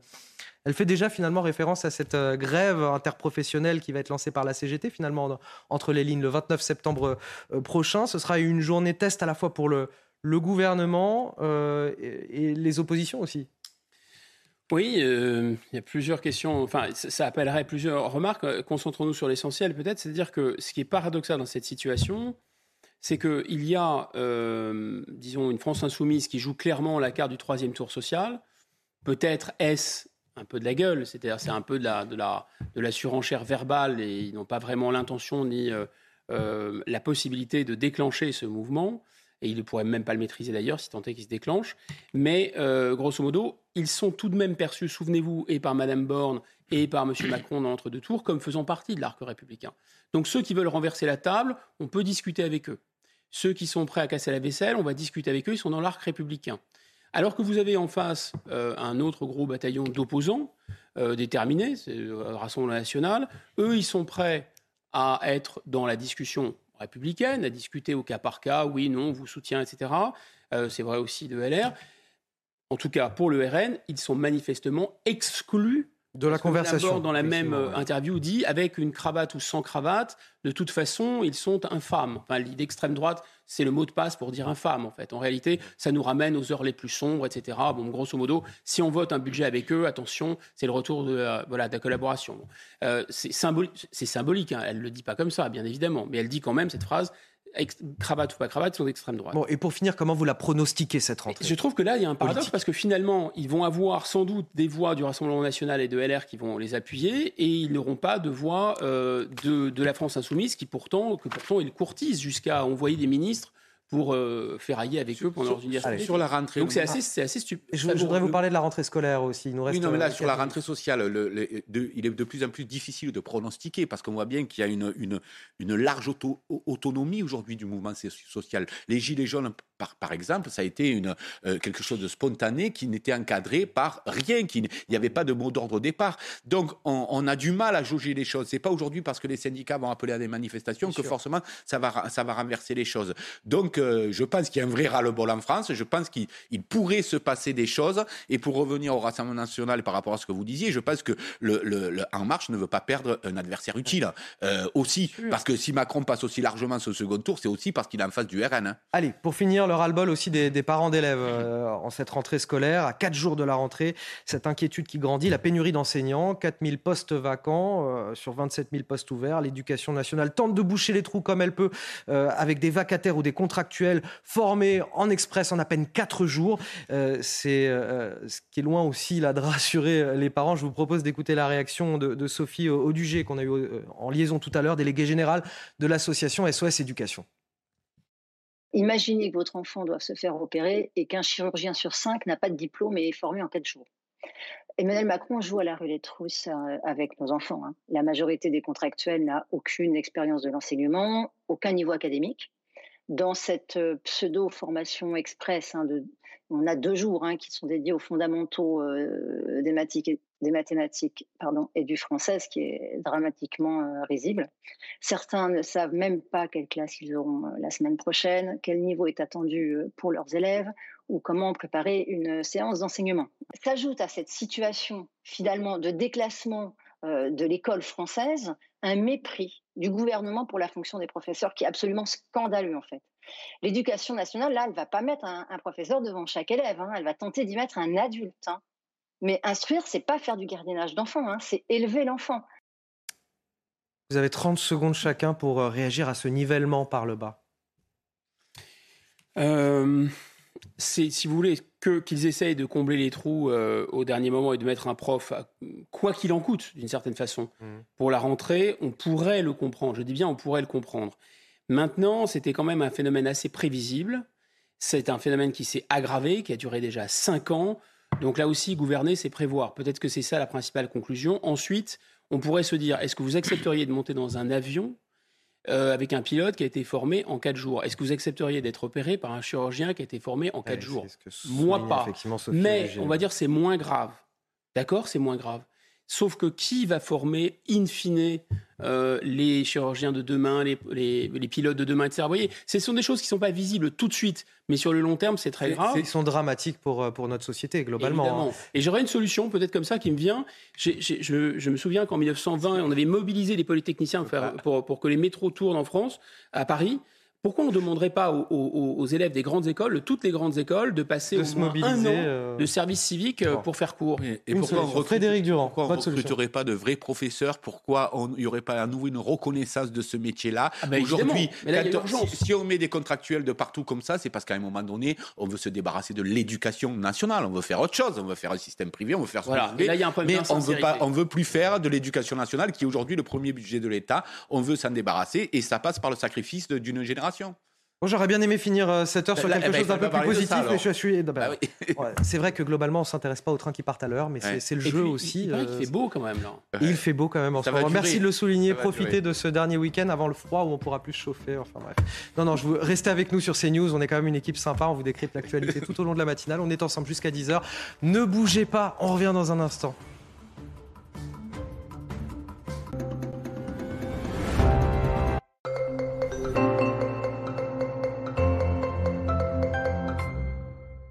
Le temps de dimanche s'annonce largement ensoleillé et plus chaud sur une grande partie du pays, avec encore un peu d'instabilité sur les massifs montagneux de la façade est. Dans l'après-midi, des cumulus feront leur apparition au nord du pays, des averses et même des orages sont à prévoir au sud-est et au nord de la Corse. Côté température, on relève ce matin 11 à Caen et 17 degrés à Biarritz. Cet après-midi, le mercure va grimper jusqu'à 35 à Toulouse, 25 à Lille et à Strasbourg.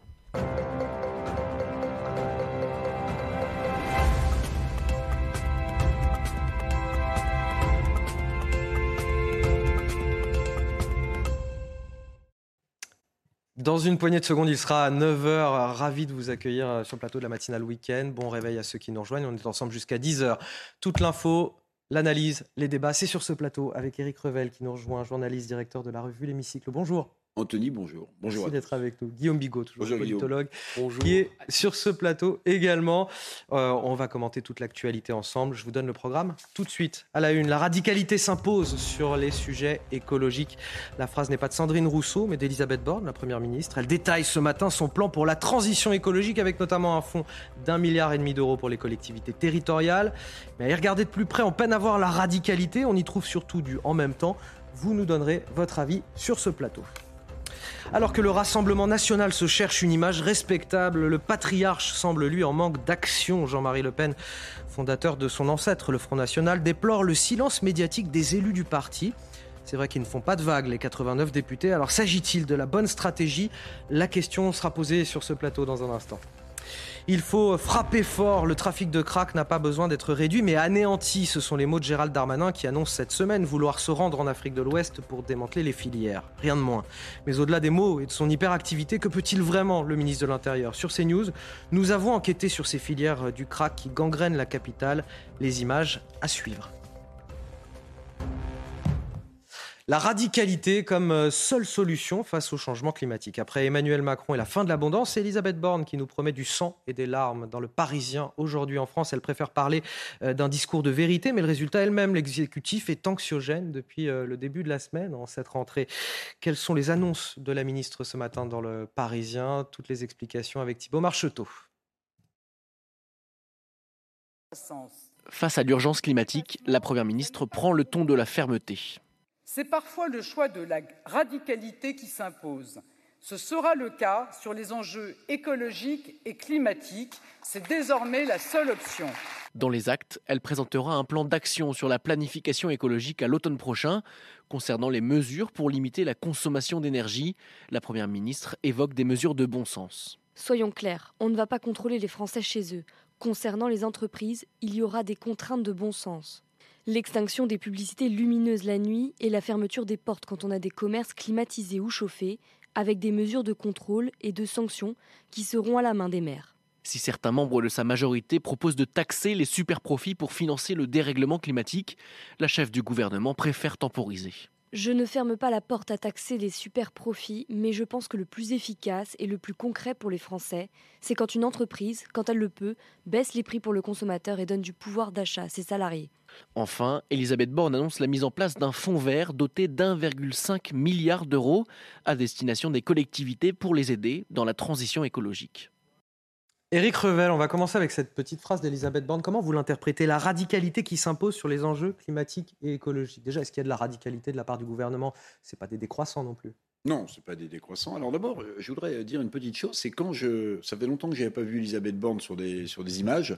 Je la trouve de plus en plus à l'aise. La, la première ministre, vraiment, elle, est, elle fond l'armure. Hein. C'est Lionel Jospin qui disait qu'il fallait fondre l'armure. Je trouve que euh, la Elisabeth Borne qu'on a connue euh, battue, vous vous souvenez, aux, aux élections législatives avec une majorité étriquée dont on se demandait ce qu'elle allait devenir.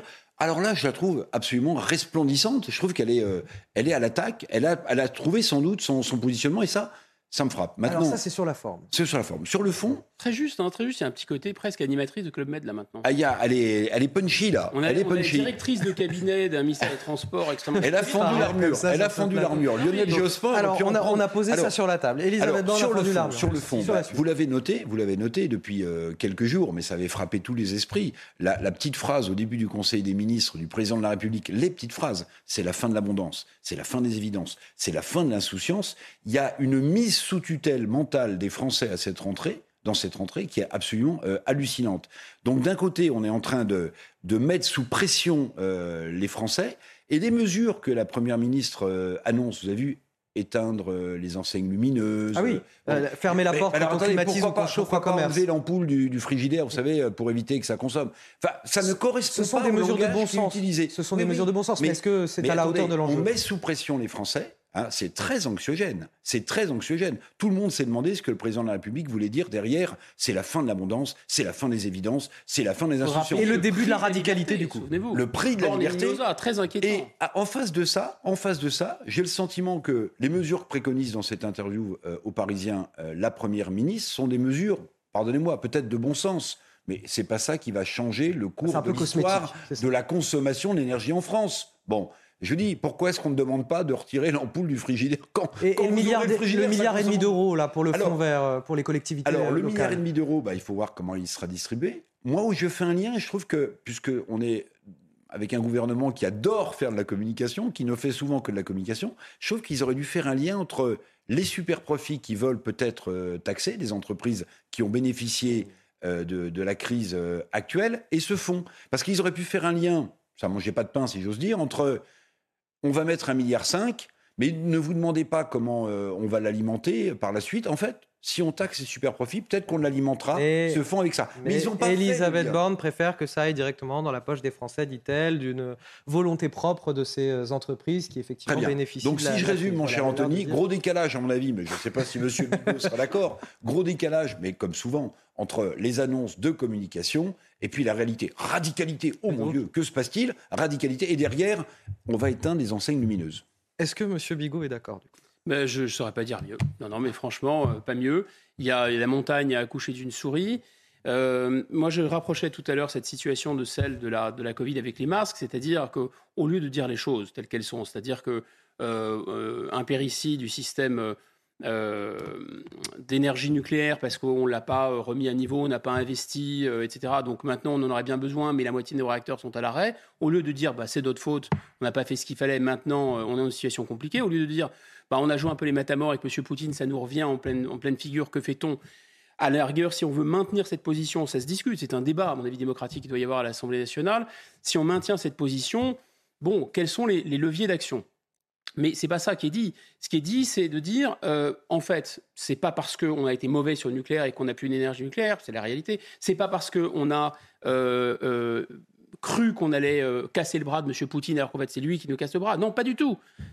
On fabrique un enfumage gigantesque avec cette histoire de réchauffement climatique. Parce que vous comprenez, c'est l'urgence climatique. Donc c'est l'urgence climatique depuis que M. Poutine menace de fermer le robinet de gaz. Vous suivez ou pas la logique Ouais. hein? Voilà. Donc c'est, je sais pas si c'est la fin de l'abondance ou la fin euh, de, de, de- je sais pas quel était le terme. Le était début de la radicalité. euh, Début de la radicalité. fin de l'abondance, début de la radicalité. Sûrement pas la, La fin, fin de des invidences. Sûrement pas la fin de l'enfumage et la fin de l'indécence. Ça, c'est moi qui vous le dis.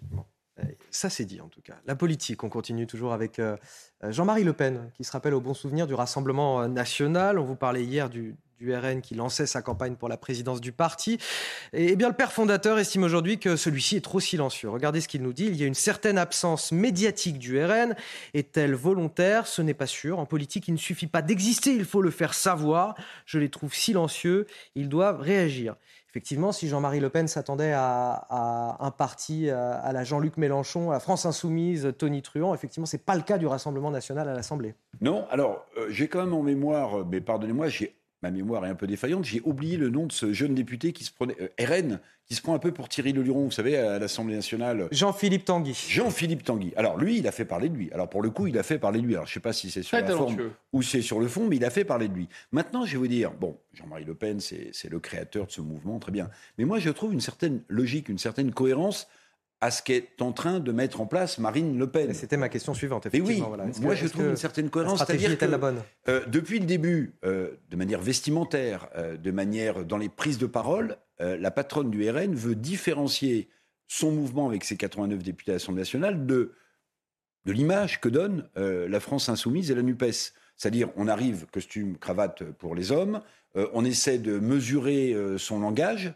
euh, donc ça me semble extrêmement cohérent. C'est-à-dire qu'on ne parle pas à tort ou à travers. Peut-être que Jean-Marie Le Pen n'a pas euh, compris ce détail. Maintenant, je ne sais pas si électoralement ou politiquement, euh, ce sera une bonne chose pour le Rassemblement national de la jouer plutôt soft, léger dans le ton et dans la forme. Mais en tout cas, bon, moi je reconnais une certaine cohérence à Marine Le Pen et à ses troupes. Elle a dit, on va pas faire comme la NUPES, on va apparaître normalisé, on va apparaître propre sur nous, on va apparaître avec des, éléments de langage euh, qui seront circonstanciés, pesés au trébuchet euh, euh, du bon sens, bah, elle est dans sa logique. Maintenant, je ne sais pas si électoralement et politiquement pour le Rassemblement national, ce sera une bonne chose. Elisabeth Borne, dans l'interview au Parisien, elle dit avec ou sans cravate, l'extrême droite reste l'extrême droite. Elle a raison quand elle dit ça, Elisabeth Borne?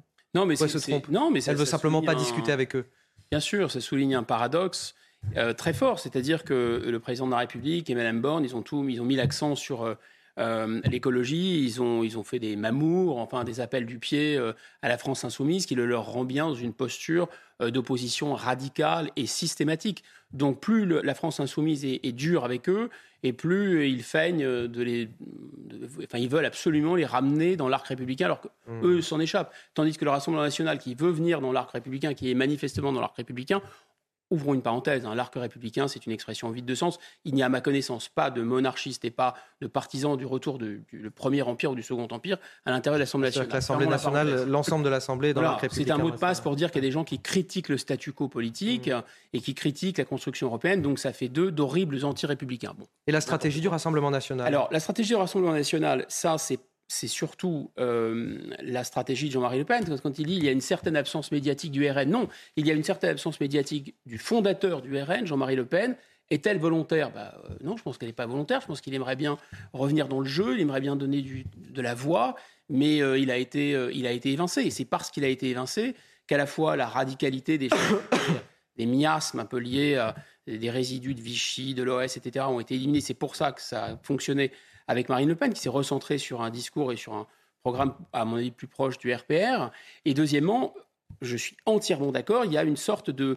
Enfin, le, comme disait Lénine, le gauchisme, c'est la maladie infantile du bolchevisme. C'est-à-dire, qu'est-ce que c'est le gauchisme? C'est une stratégie qui consiste à mettre le carambar dans la carie, à appuyer là où ça fait mal, pour créer en permanence la polémique. Par exemple, Mme Rousseau fait ça très bien, ou par exemple, M. Mélenchon fait ça très bien. Il y a une posture gauchiste. Donc, on ne veut pas prendre le pouvoir, on veut faire parler de soi, on veut faire du buzz, et finalement, on veut divisé. Et on veut être sur une posture de radicalité qui est toujours dans la surenchère. Mais ça sent, en fait, ça ne sent pas la victoire. Vous ne faites pas ça quand vous voulez gouverner. Quand vous voulez gouverner, vous voulez rassembler. Donc vous voulez convaincre le plus de gens possible. Allez, autre sujet à présent, on l'a vu euh, partout en France tout au long de l'été, c'est Gérald Darmanin, le ministre de l'Intérieur, qui veut maintenant aller en Afrique de l'Ouest pour démanteler les filières de crack qui gangrènent le nord de la capitale. Il veut créer les conditions pour reconduire les trafiquants vers leur pays d'origine. C'est ça qu'il nous explique et qu'il a annoncé cette semaine. Alors, est-ce qu'il peut vraiment agir surtout sur un, territoire qui n'est pas le nôtre? Euh, Avant de vous poser la question sur ce plateau, je vous propose de regarder ce reportage, notre enquête. Olivier Gangloff et Sandra Buisson qui nous expliquent les dessous de cette filière du crack en région parisienne. Regardez les images. C'est un trafic morcelé auquel font face les policiers. Le crack, drogue aux effets dévastateurs, drogue du pauvre. À 0,15 g, un caillou se vend 10 euros et son résidu est accessible pour 5. 10, 10, 10. 10 euros la petite. Ouais, là il y a 30 euros. De prise de centaines de kilos pour les forces de l'ordre dans ces affaires. Les meilleures saisies se comptent en centaines de grammes. Car le marché du crack se constitue d'une multitude de petits revendeurs, ce qu'on appelle les modous. La plupart viennent d'Afrique de l'Ouest, du Sénégal principalement, quand certains se déclarent gabonais. Mais difficile de savoir leur origine réelle. Ils ont rarement leurs papiers et au Sénégal, il n'y a pas de fichier d'empreinte. Dans ce microcosme communautaire, les dealers achètent cette drogue à des cuisiniers, ceux qui produisent le crack en mélangeant cocaïne et ammoniac dans les cuisines de petits studios. La cocaïne, elle, qui doit être très pure, provient largement de Guyane via les mules, ces personnes qui acceptent d'avaler des ovules contenant la drogue pour la faire passer en métropole. En bout de chaîne, des consommateurs qu'il est difficile de sevrer et de faire décrocher, puisqu'il n'existe pas de produits de substitution. Alors, Eric Revel, je ne sais pas si vous avez eu l'occasion euh, d'apprécier le, le, hein. le, Darmanin Tour tout au long de l'été. Euh, bah, comme, chaque été, Alors, comme chaque été. assez particulièrement, euh, en, tout cas, en tout cas cet été, et qui nous promet maintenant d'aller en Afrique de l'Ouest. Est-ce qu'il est crédible quand on voit, et on le voit à travers ce reportage, que ces trafiquants n'ont la plupart du temps pas de papier, viennent de pays, bon, alors ils prétendent que c'est soit le Sénégal, soit le, Gabon, mais à côté de ça, il n'y a pas dans ces pays des fichiers d'empreintes génétiques. Donc, Comment on, peut, euh, comment on peut les renvoyer chez eux dans ces conditions-là? Est-ce qu'il peut obtenir de ces pays des laissés-passer consulaires pour les renvoyer? Bah Non, les démocraties sont désarçonnées. Euh, le problème du crack, c'est le, problème de la délinquance lorsqu'elle est le fait euh, d'immigrés illégaux. on le sait bien, c'est extrêmement difficile de renvoyer chez eux des personnes qui se sont introduites de manière illégale en France, parce que, vous l'avez dit, on peut vous dire que ce sont des mineurs isolés, comme on l'a dit parfois. On mmh. peut dire qu'ils viennent euh, du Gabon alors qu'ils ils sont sénégalais. Donc en fait, c'est terrible, c'est terrifiant. Là, le vrai sujet, me semble-t-il, c'est euh, Schengen. C'est un sujet européen. Euh, on sait que par l'Espagne ou par le Maroc, traversant au péril de leur vie la Méditerranée, nombre d'immigrés illégaux viennent en France. Parfois d'ailleurs, et vous l'avez noté, pour juste transiter par la France et se rendre en Angleterre les Anglais sont dans une situation extrêmement euh, difficile vis-à-vis de, de, l'immigration. Regardez les chiffres, vous allez voir, ça bat des records. Donc en fait. Donc la question, c'est la politique migratoire. Ben, bien sûr, c'est la politique de migratoire. Vous savez, vous savez, vous savez euh, puisqu'on est en pleine, euh, on est en plein fin du voyage du chef de l'État en Algérie. depuis combien de temps, depuis combien de temps, la France, au niveau de l'État, au niveau régional, tente de mettre en place des politiques économiques de coopération dans les pays euh, africains, notamment africains de l'Ouest, pour essayer de créer euh, le ferment pour des jobs sur place qui éviteraient à des gens qui en cherchent pour venir en Europe, au péril de leur vie, de se déplacer. Mais c'est vieux, ça date d'il y a des dizaines d'années. La réalité, je vais vous dire, c'est qu'on ne sait pas quoi faire. Le trafic de crack, c'est terrifiant. Regardez ce qui se passe porte de la Chapelle. C'est la, conséquence de, ce dont on est en train de parler. Donc en réalité, en réalité le, Darmanin Tour, moi je lui trouve euh, un avantage. C'est qu'il occupe le terrain, mais en réalité, vous pensez qu'il va, aller, en discuter, vous pensez qu'il va aller en Afrique de l'Ouest pour dire il est 9h16 de l'Afrique de l'Ouest, reprenez Et les gens qui vendent du crack chez moi Marie Conan nous attend pour le rappel de l'actualité. Je vous redonne la parole sur Gérald Darmanin. La centrale nucléaire de Zaporizhzhia fonctionne désormais avec des risques de fuite radioactive et d'incendie. L'opérateur public ukrainien tire la sonnette d'alarme dans son dernier communiqué. Il pointe du doigt la responsabilité des tirs russes, tirs qui auraient endommagé la structure de la centrale. Depuis plusieurs jours, Kiev et Moscou s'accusent mutuellement de procéder à des bombardements à proximité du complexe. Les prix de l'énergie vont continuer d'être encadrés. C'est une promesse de l'exécutif, au moins jusqu'en 2023 pour l'électricité et le gaz, a déclaré Bruno Le Maire, ministre de l'économie. Concernant les autres énergies, Elisabeth Borne a promis des dispositifs pour les plus fragiles dès la fin du bouclier tarifaire 2022. Il n'y aura pas non plus de rattrapage sur les prix actuellement plafonnés l'année prochaine. Un médecin se fait tirer dessus avec un fusil à pompe factice chargé avec des billes. L'incendie, euh, l'incident s'est déroulé hier à Mulhouse lors d'une consultation à domicile. Le spécialiste de SOS médecin avait été appelé pour une femme souffrant de douleurs à la cheville. Son compagnon lui a reproché d'avoir mis trop de temps à arriver. Après l'avoir insulté, il lui a tiré dessus. Le médecin a été très légèrement blessé à l'arrière de la cuisse. L'association exerce son droit de retrait et suspend les visites à domicile jusqu'à demain matin.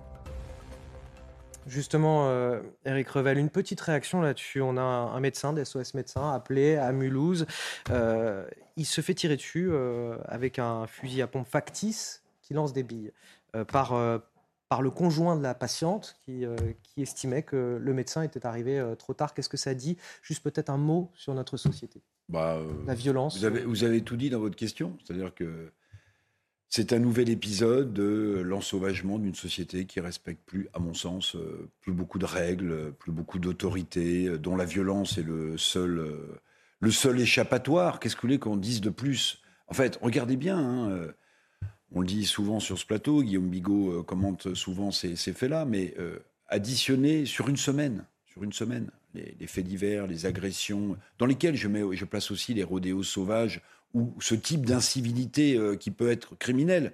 Regardez dans quelle situation est notre, a, plongé notre société. C'est absolument terrifiant. Alors parfois j'essaie de, comparer la France pour essayer de me rassurer. Je me dis mais peut-être que dans d'autres pays euh, on atteint un même niveau de violence. Ben, en réalité ça dépend parce qu'il y a des pays aussi, pardonnez-moi, qui sont beaucoup moins permissifs que le nôtre, où la sanction euh, peut tomber. Maintenant, vous connaissez le triptyque. Euh, euh, les forces de l'ordre sont de moins en moins respectées. On les montre de plus en plus du doigt. Elles sont coupables d'intervenir. Imaginez que là, on ait dit, mais la police est intervenue pour neutraliser cette personne qui tirait avec un faux fusil à pompe.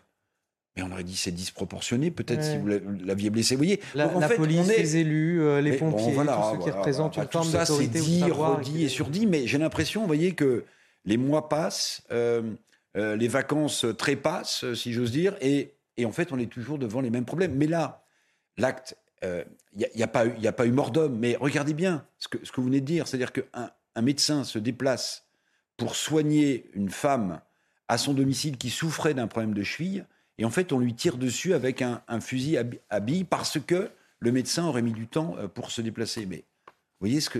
Donc ça veut dire que bientôt, un facteur sera agressé parce qu'il sera rendu responsable du fait que la lettre n'a pas été distribuée le lundi, mais le mercredi.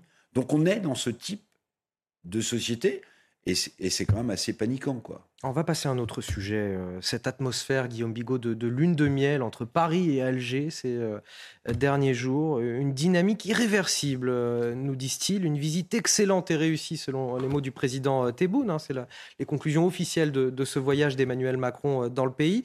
Mais au-delà des mots, qu'est-ce que ça veut dire pour nos deux pays concrètement? Qu'est-ce qu'on y gagne? Vous allez nous éclairer là-dessus, mais tout d'abord, on va voir les, toutes dernières images de, ce voyage avec euh, Mathieu Rio. Après les tensions, la réconciliation. Paris et Alger scellent un nouveau pacte de coopération, l'aboutissement de trois jours de visite pour Emmanuel Macron. Je pense que ce rapprochement va nous permettre d'aller très très loin.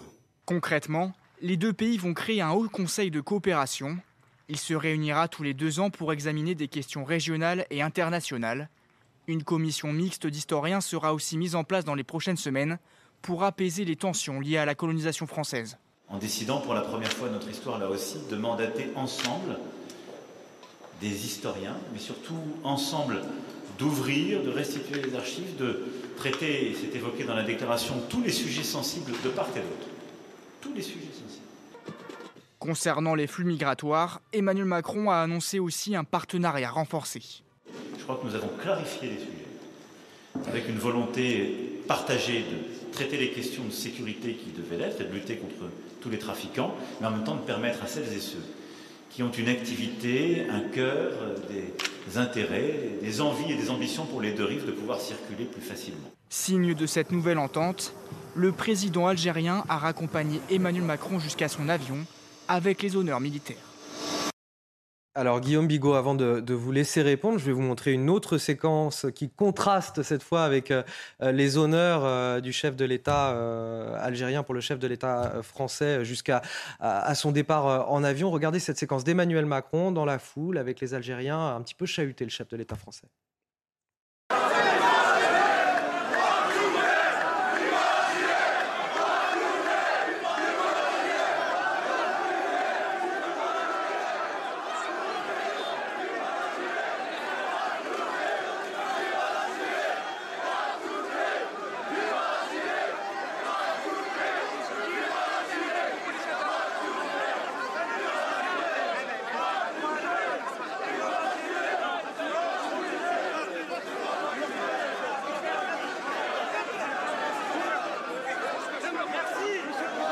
Quand même sur euh, deux salles, deux ambiances là.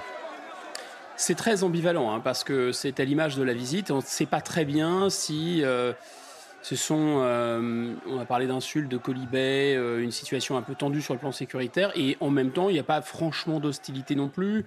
Il pouvait y avoir aussi des gens qui étaient assez contents de, de voir le visage du, président français. Donc c'est curieux. Mais on sait aussi que M. Macron, il y a un côté ventriloque de M. Chirac. Il avait déjà fait le coup en Israël en essayant de dire You want me to go back to my plane? Donc là, il refait le ventriloque de M. Chirac qui voulait un bain de foule, comme M. Chirac l'avait eu. Seulement en 2003, M. Chirac incarnait une France qui avait quelque chose à dire au monde, qui avait sa propre politique, qui se souvenait qu'elle était la France et qu'elle avait une mission dans le monde. Là, c'est une France aseptisée, chloroformée, aux ordres de Bruxelles, euh, aux ordres de Washington. Elle n'a plus vraiment de voix en elle-même. Euh, alors, on peut se poser la question d'ailleurs, parce que finalement, derrière ces enjeux, c'est pas du tout les enjeux de mémoire, c'est pas du tout les enjeux d'ailleurs euh, nécessairement d'immigration, contrairement à ce qu'on croit, ce sont des enjeux intérieurs français. Ce sont des enjeux de politique internationale très importants. L'armée, les services de renseignement, tous ces gens-là sont rencontrés à Alger en, en marge d'eux. Et, euh, et là, est-ce que ça a avancé? Espérons que ça ait avancé, mais les enjeux sont très importants pour les deux pays parce que on est parti du Mali, il y a une grande frontière entre l'Algérie et le Mali.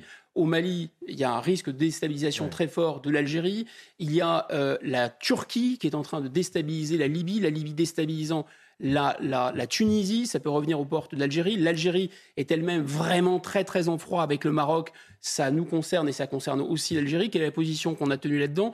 Voilà tous ces En, en sous-main, on espère des avancées sur ces sujets-là, Oui, bien pour- évidemment. Et, et d'un mot pour conclure, il faut, pas se il faut bien se rappeler que l'Algérie est le grand allié de la Russie. Il y avait une longue tradition soviétique, maintenant ils sont alliés de Poutine, et donc là ils sont un peu isolés. Donc finalement, contrairement aux apparences, c'est plutôt nous qui avons rendu un service au régime algérien en allant un peu les relégitimer alors qu'ils sont isolés. Il ne faudrait pas qu'on nous raconte l'inverse. Éric Revel, pour conclure, il nous reste 40 secondes. Qu'est-ce qu'on a gagné avec, ce voyage Alors, c'est euh, très juste d'ailleurs dans les deux discours hein, euh, des, des- des présidents euh, lorsque Emmanuel Macron est arrivé. Emmanuel Macron a, eu- a terminé son discours en parlant de l'Ukraine. Évidemment, le président Tebboune ne l'a pas fait du tout. Le président algérien ne l'a pas fait du tout. Alors, ce que- qu'est-ce qu'on a à gagner? Ben, On s'était dit en, en- en plein contexte énergétique tendu. Euh, la Sonatrach, qui est la grande entreprise de pétrole et de gaz algérienne, peut-être que le président de la République est, est venu demander un peu de gaz. Et en fait, on s'est aperçu que non, parce que pour produire plus, euh, la Sonatrach algérienne a besoin d'infrastructures supplémentaires. Et en réalité, les Italiens sont déjà passés il y a quelques mois. Ils nous ont doublé. Ils nous ont doublé. Ils ont déjà racheté ce qui était rachetable de gaz algérien. Il faut dire qu'ils ont un gazoduc, euh, Philippe. Exactement. Et n'oubliez pas, et n'oubliez pas que euh, on, on produit de l'électricité avec du gaz. hein. Quand on n'a plus de- suffisamment de centrales nucléaires ou de réacteurs pour faire de l'électricité, ce qui est notre cas, hein, 32 euh, euh, réacteurs sont à l'arrêt. Ben voilà. Donc en fait, euh, je pense que l'Élysée a, a bien fait, a eu bien fait de dire que le président de la République ne venait pas chercher du gaz, parce que de toute façon, effectivement, il ne l'aura pas obtenu. Messieurs, vous, vous entendez la musique, on arrive à la fin, je ne peux plus vous laisser la parole. On va revenir dans quelques instants. après une courte pause, on va parler de la justice en France avec euh, l'un de- des avocats pénalistes les plus prestigieux du pays qui décide de, de raccrocher euh, la robe parce qu'il ne croit plus en la justice de notre pays. Restez avec nous sur CNews. À tout de suite.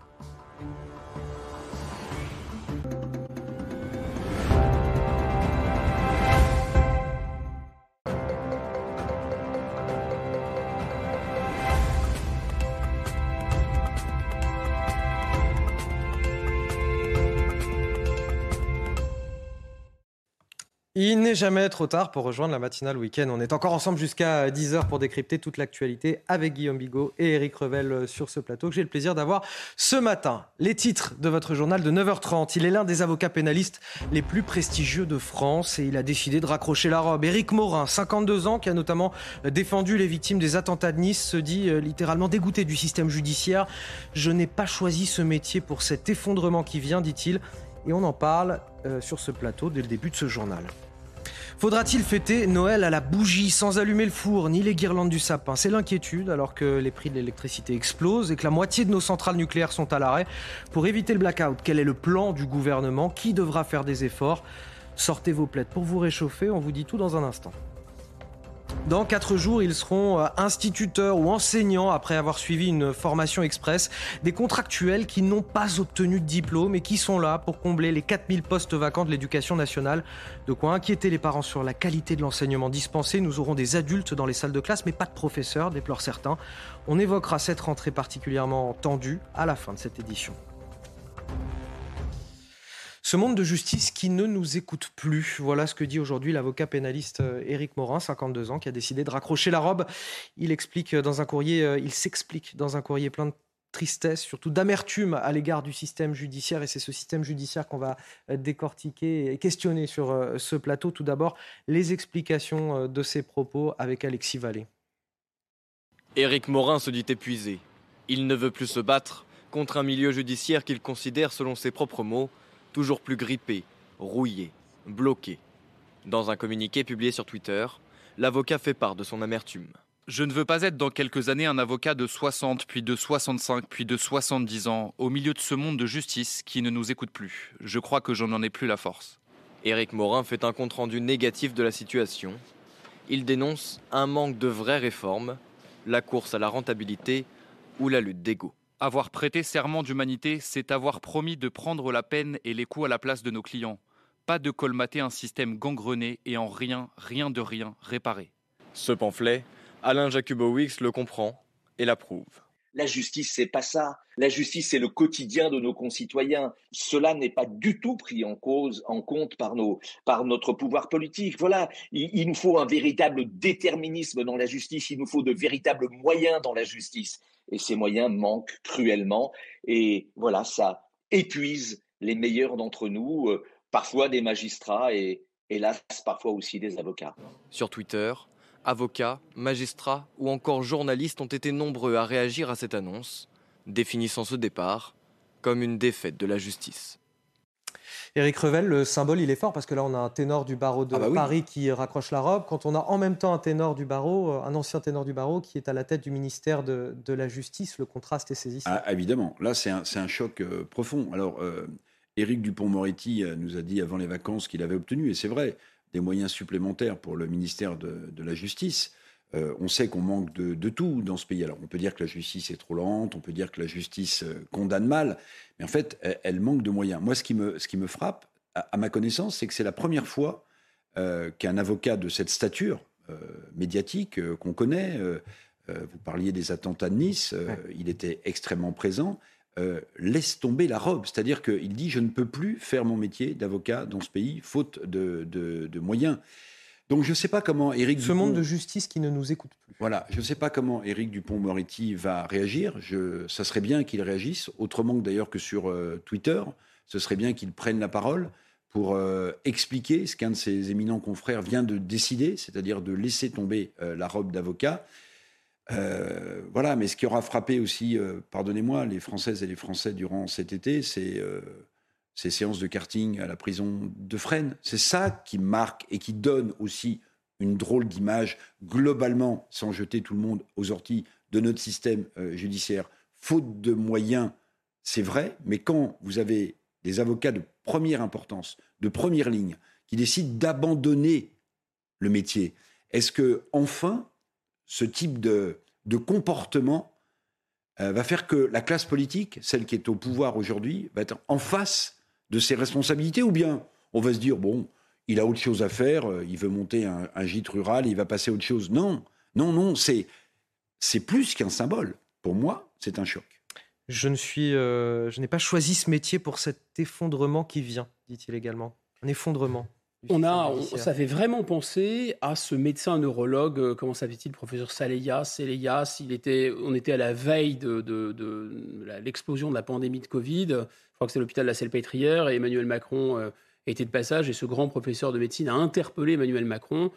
Et il lui a tenu quasiment euh, les, mêmes paroles. Alors, lui, il n'a pas rendu sa blouse blanche, peut-être que oui, entre-temps, mais grosso modo, il a dit l'effondrement vient, la pandémie arrive, de toute façon, notre l'hôpital public est en crise depuis 20 ans, c'est vraiment maintenant qu'il faut agir, et, euh, c'est quasiment les mêmes mots. Donc, et, je pense qu'on pourrait trouver des grands flics qui diraient la même chose. Moi, on m'a expliqué que, vous savez, ce qu'avait instauré euh, euh, Clémenceau, les brigades du Tigre, avec une police très, très, très spécialisée, des gens triés sur le volet, remarquable, le fameux quai des Orfèvres.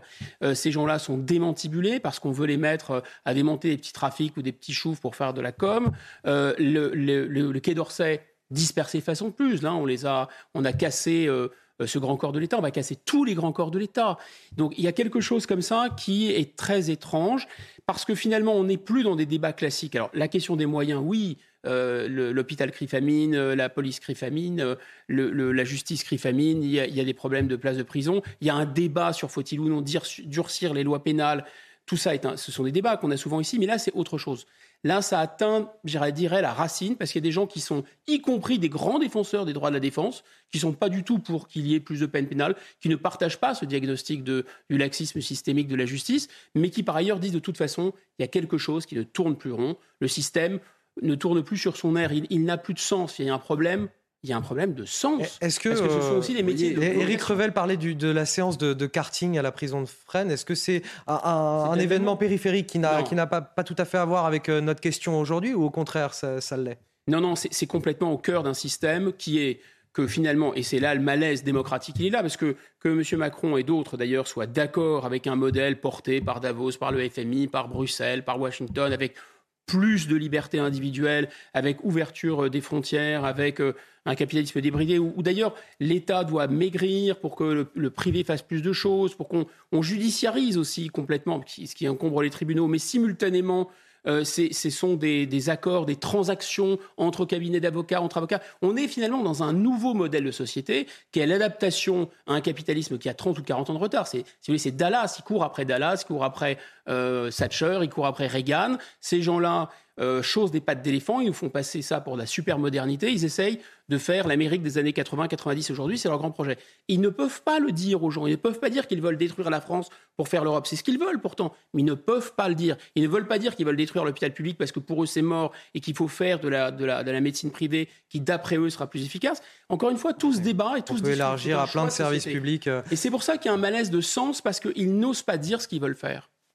Oui, c'est très juste. C'est très juste. Je pense qu'il va falloir qu'un jour, euh, un gouvernement, un président de la République, celui-ci ou un autre, explique où la France va. La Moi je, moi, je partage l'idée que, en fait, on est en train d'abandonner des pans entiers de notre souveraineté, mais c'est pas un hasard.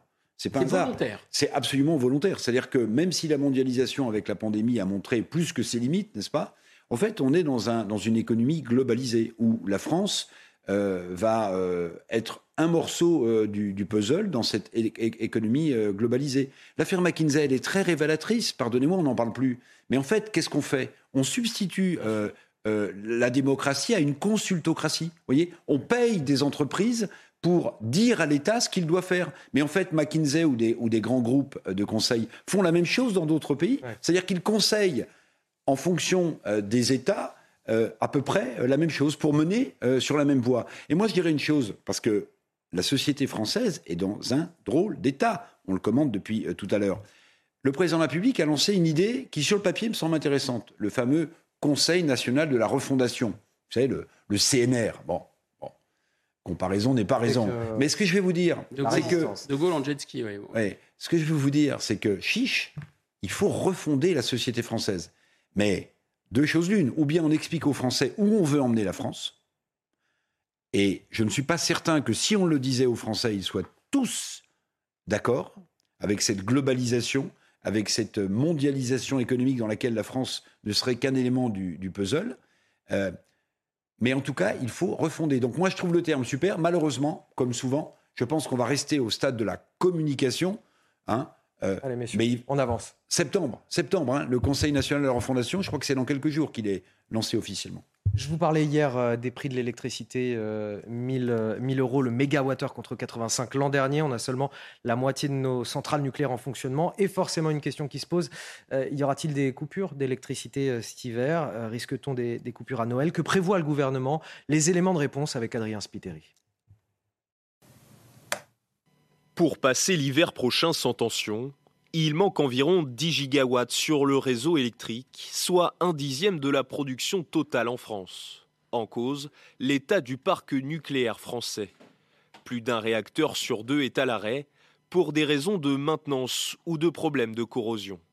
En cas de vague de froid cet hiver, la situation pourrait se tendre davantage. Si on a un hiver rigoureux, eh ben, lorsque la température par rapport à la moyenne descend de 1 degré, c'est rien, hein, descend de 1 degré par rapport à la moyenne, c'est l'équivalent de deux centrales nucléaires supplémentaires qui doivent produire de l'électricité.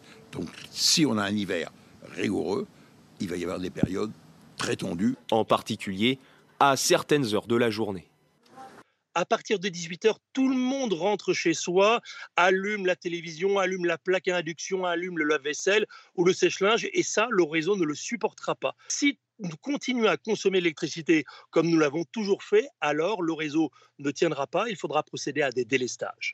Les entreprises et certains particuliers pourraient alors être touchés par des coupures ponctuelles. Le gouvernement doit dévoiler son plan de sobriété énergétique à la rentrée.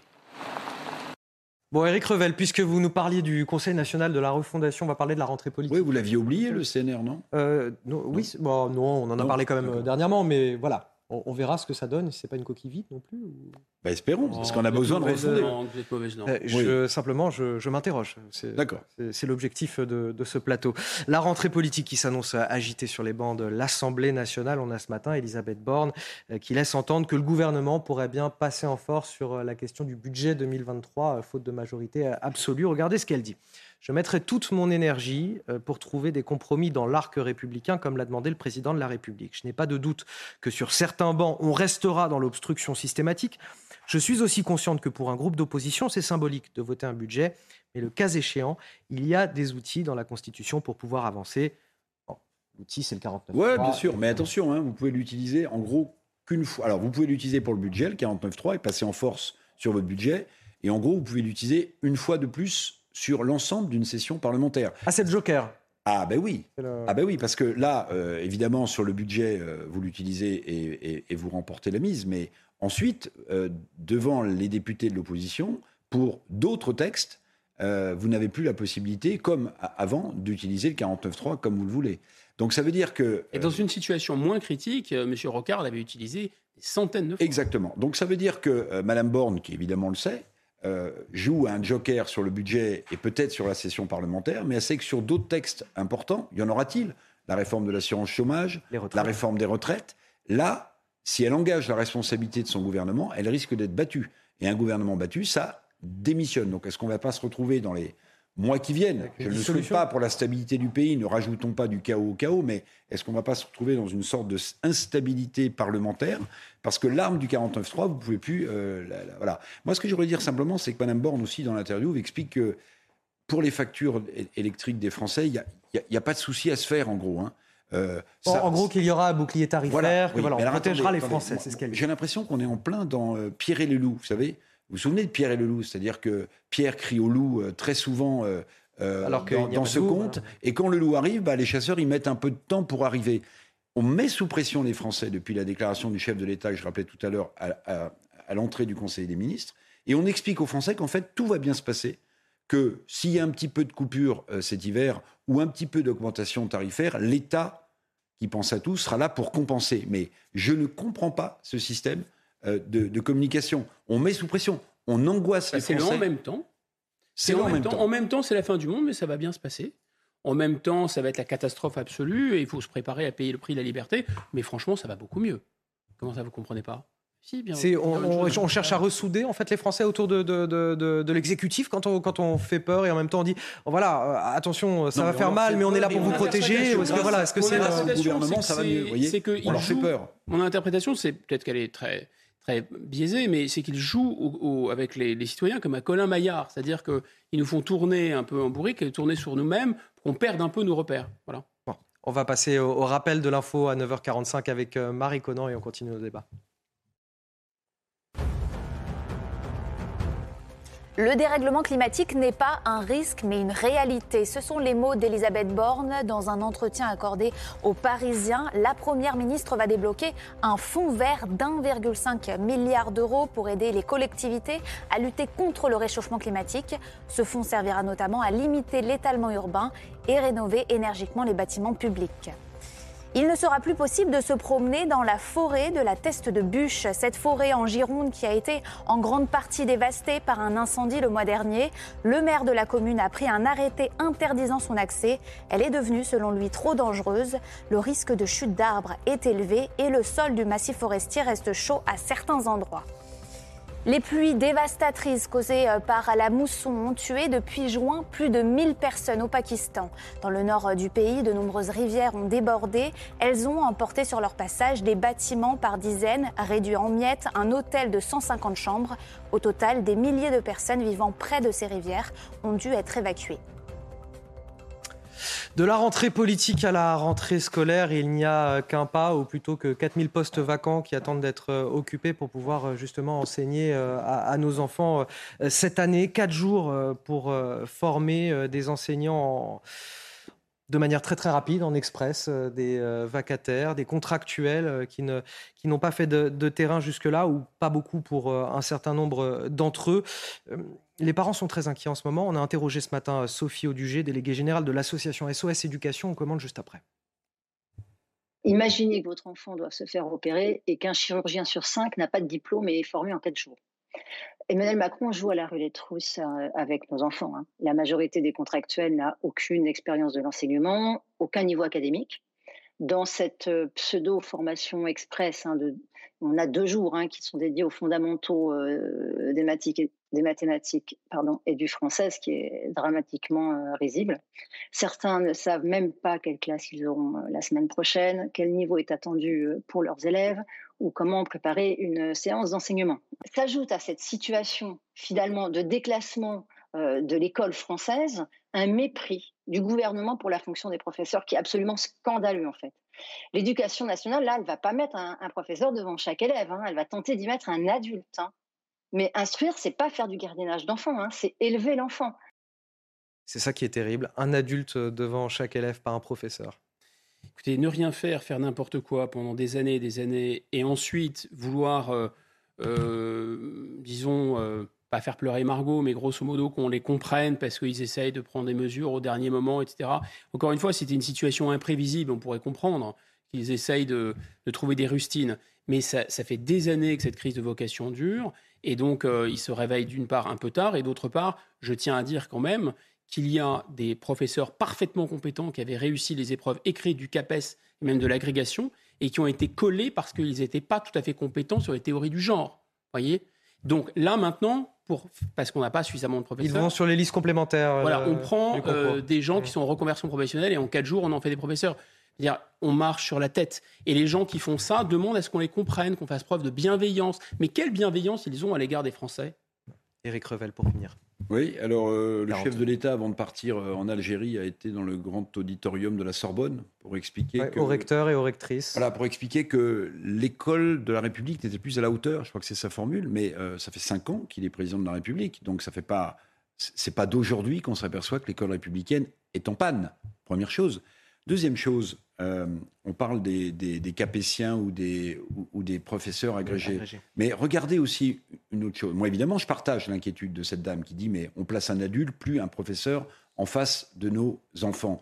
Mais regardez aussi l'effondrement du niveau du capétien moyen ou de l'agrégé moyen. Pardonnez-moi pour ceux qui ont passé leur CAPES ou l'agrégation, mais c'est une réalité absolue. C'est-à-dire qu'en réalité, le niveau global des enseignants également euh, c'est largement effondré. Et puis, on a un ministre de l'Éducation dont on attend d'ailleurs les premières mesures, qui se dit confiant hein, pour la rentrée. Il se dit confiant pour la rentrée. Mais M. Pape Ndiaye, rappelons-le, est tellement confiant dans l'école de la République qu'il a préféré mettre ses propres enfants dans une école privée. Dans une école privée. Parce qu'ils seront ils auront un enseignement plus serein. Donc en fait, l'école de la République est en panne, mais elle est en panne sur le niveau éducatif, mais elle est en panne aussi sur le respect de l'autorité des professeurs et des enseignants. vous entendez la musique, ce sera malheureusement le mot de la fin. On va parler euh, de sport avec euh, du football, là tout de suite. Votre programme avec Citia Immobilier. Pour tous vos projets, pensez Citia Immobilier, bien chez soi.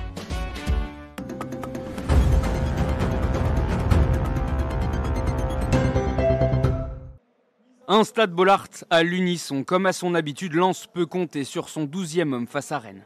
Si les deux équipes veulent enchaîner en Ligue 1, elles s'observent en première période, un peu trop, rien à se mettre sous la dent. Il faut attendre la deuxième période pour voir les Lensois et Fofana faire chavirer leurs supporters à la 66e. Cinq minutes plus tard, Openda, très actif, fait le break. Rennes réagit, pousse et Laborde réduit l'écart dans le temps additionnel, 2-1. Troisième victoire en quatre matchs pour les hommes de Francaise, toujours invaincus en championnat. C'était votre programme avec Citia Immobilier. Pour tous vos projets, pensez Citia Immobilier, bien chez soi. Le week-end, c'est terminé. On se retrouve euh, samedi prochain en direct de 7h à 10h pour une nouvelle euh, matinale sur CNews et sur Europe 1. Merci à vous, euh, Guillaume Bigot. Merci beaucoup. Passez un très bon dimanche. Également pour vous, Eric Revel. merci Merci beaucoup. d'avoir Merci participé à cette émission. Restez avec nous sur CNews. Dans un instant, Thierry Cabane et Midi News pour continuer sur toute l'actu.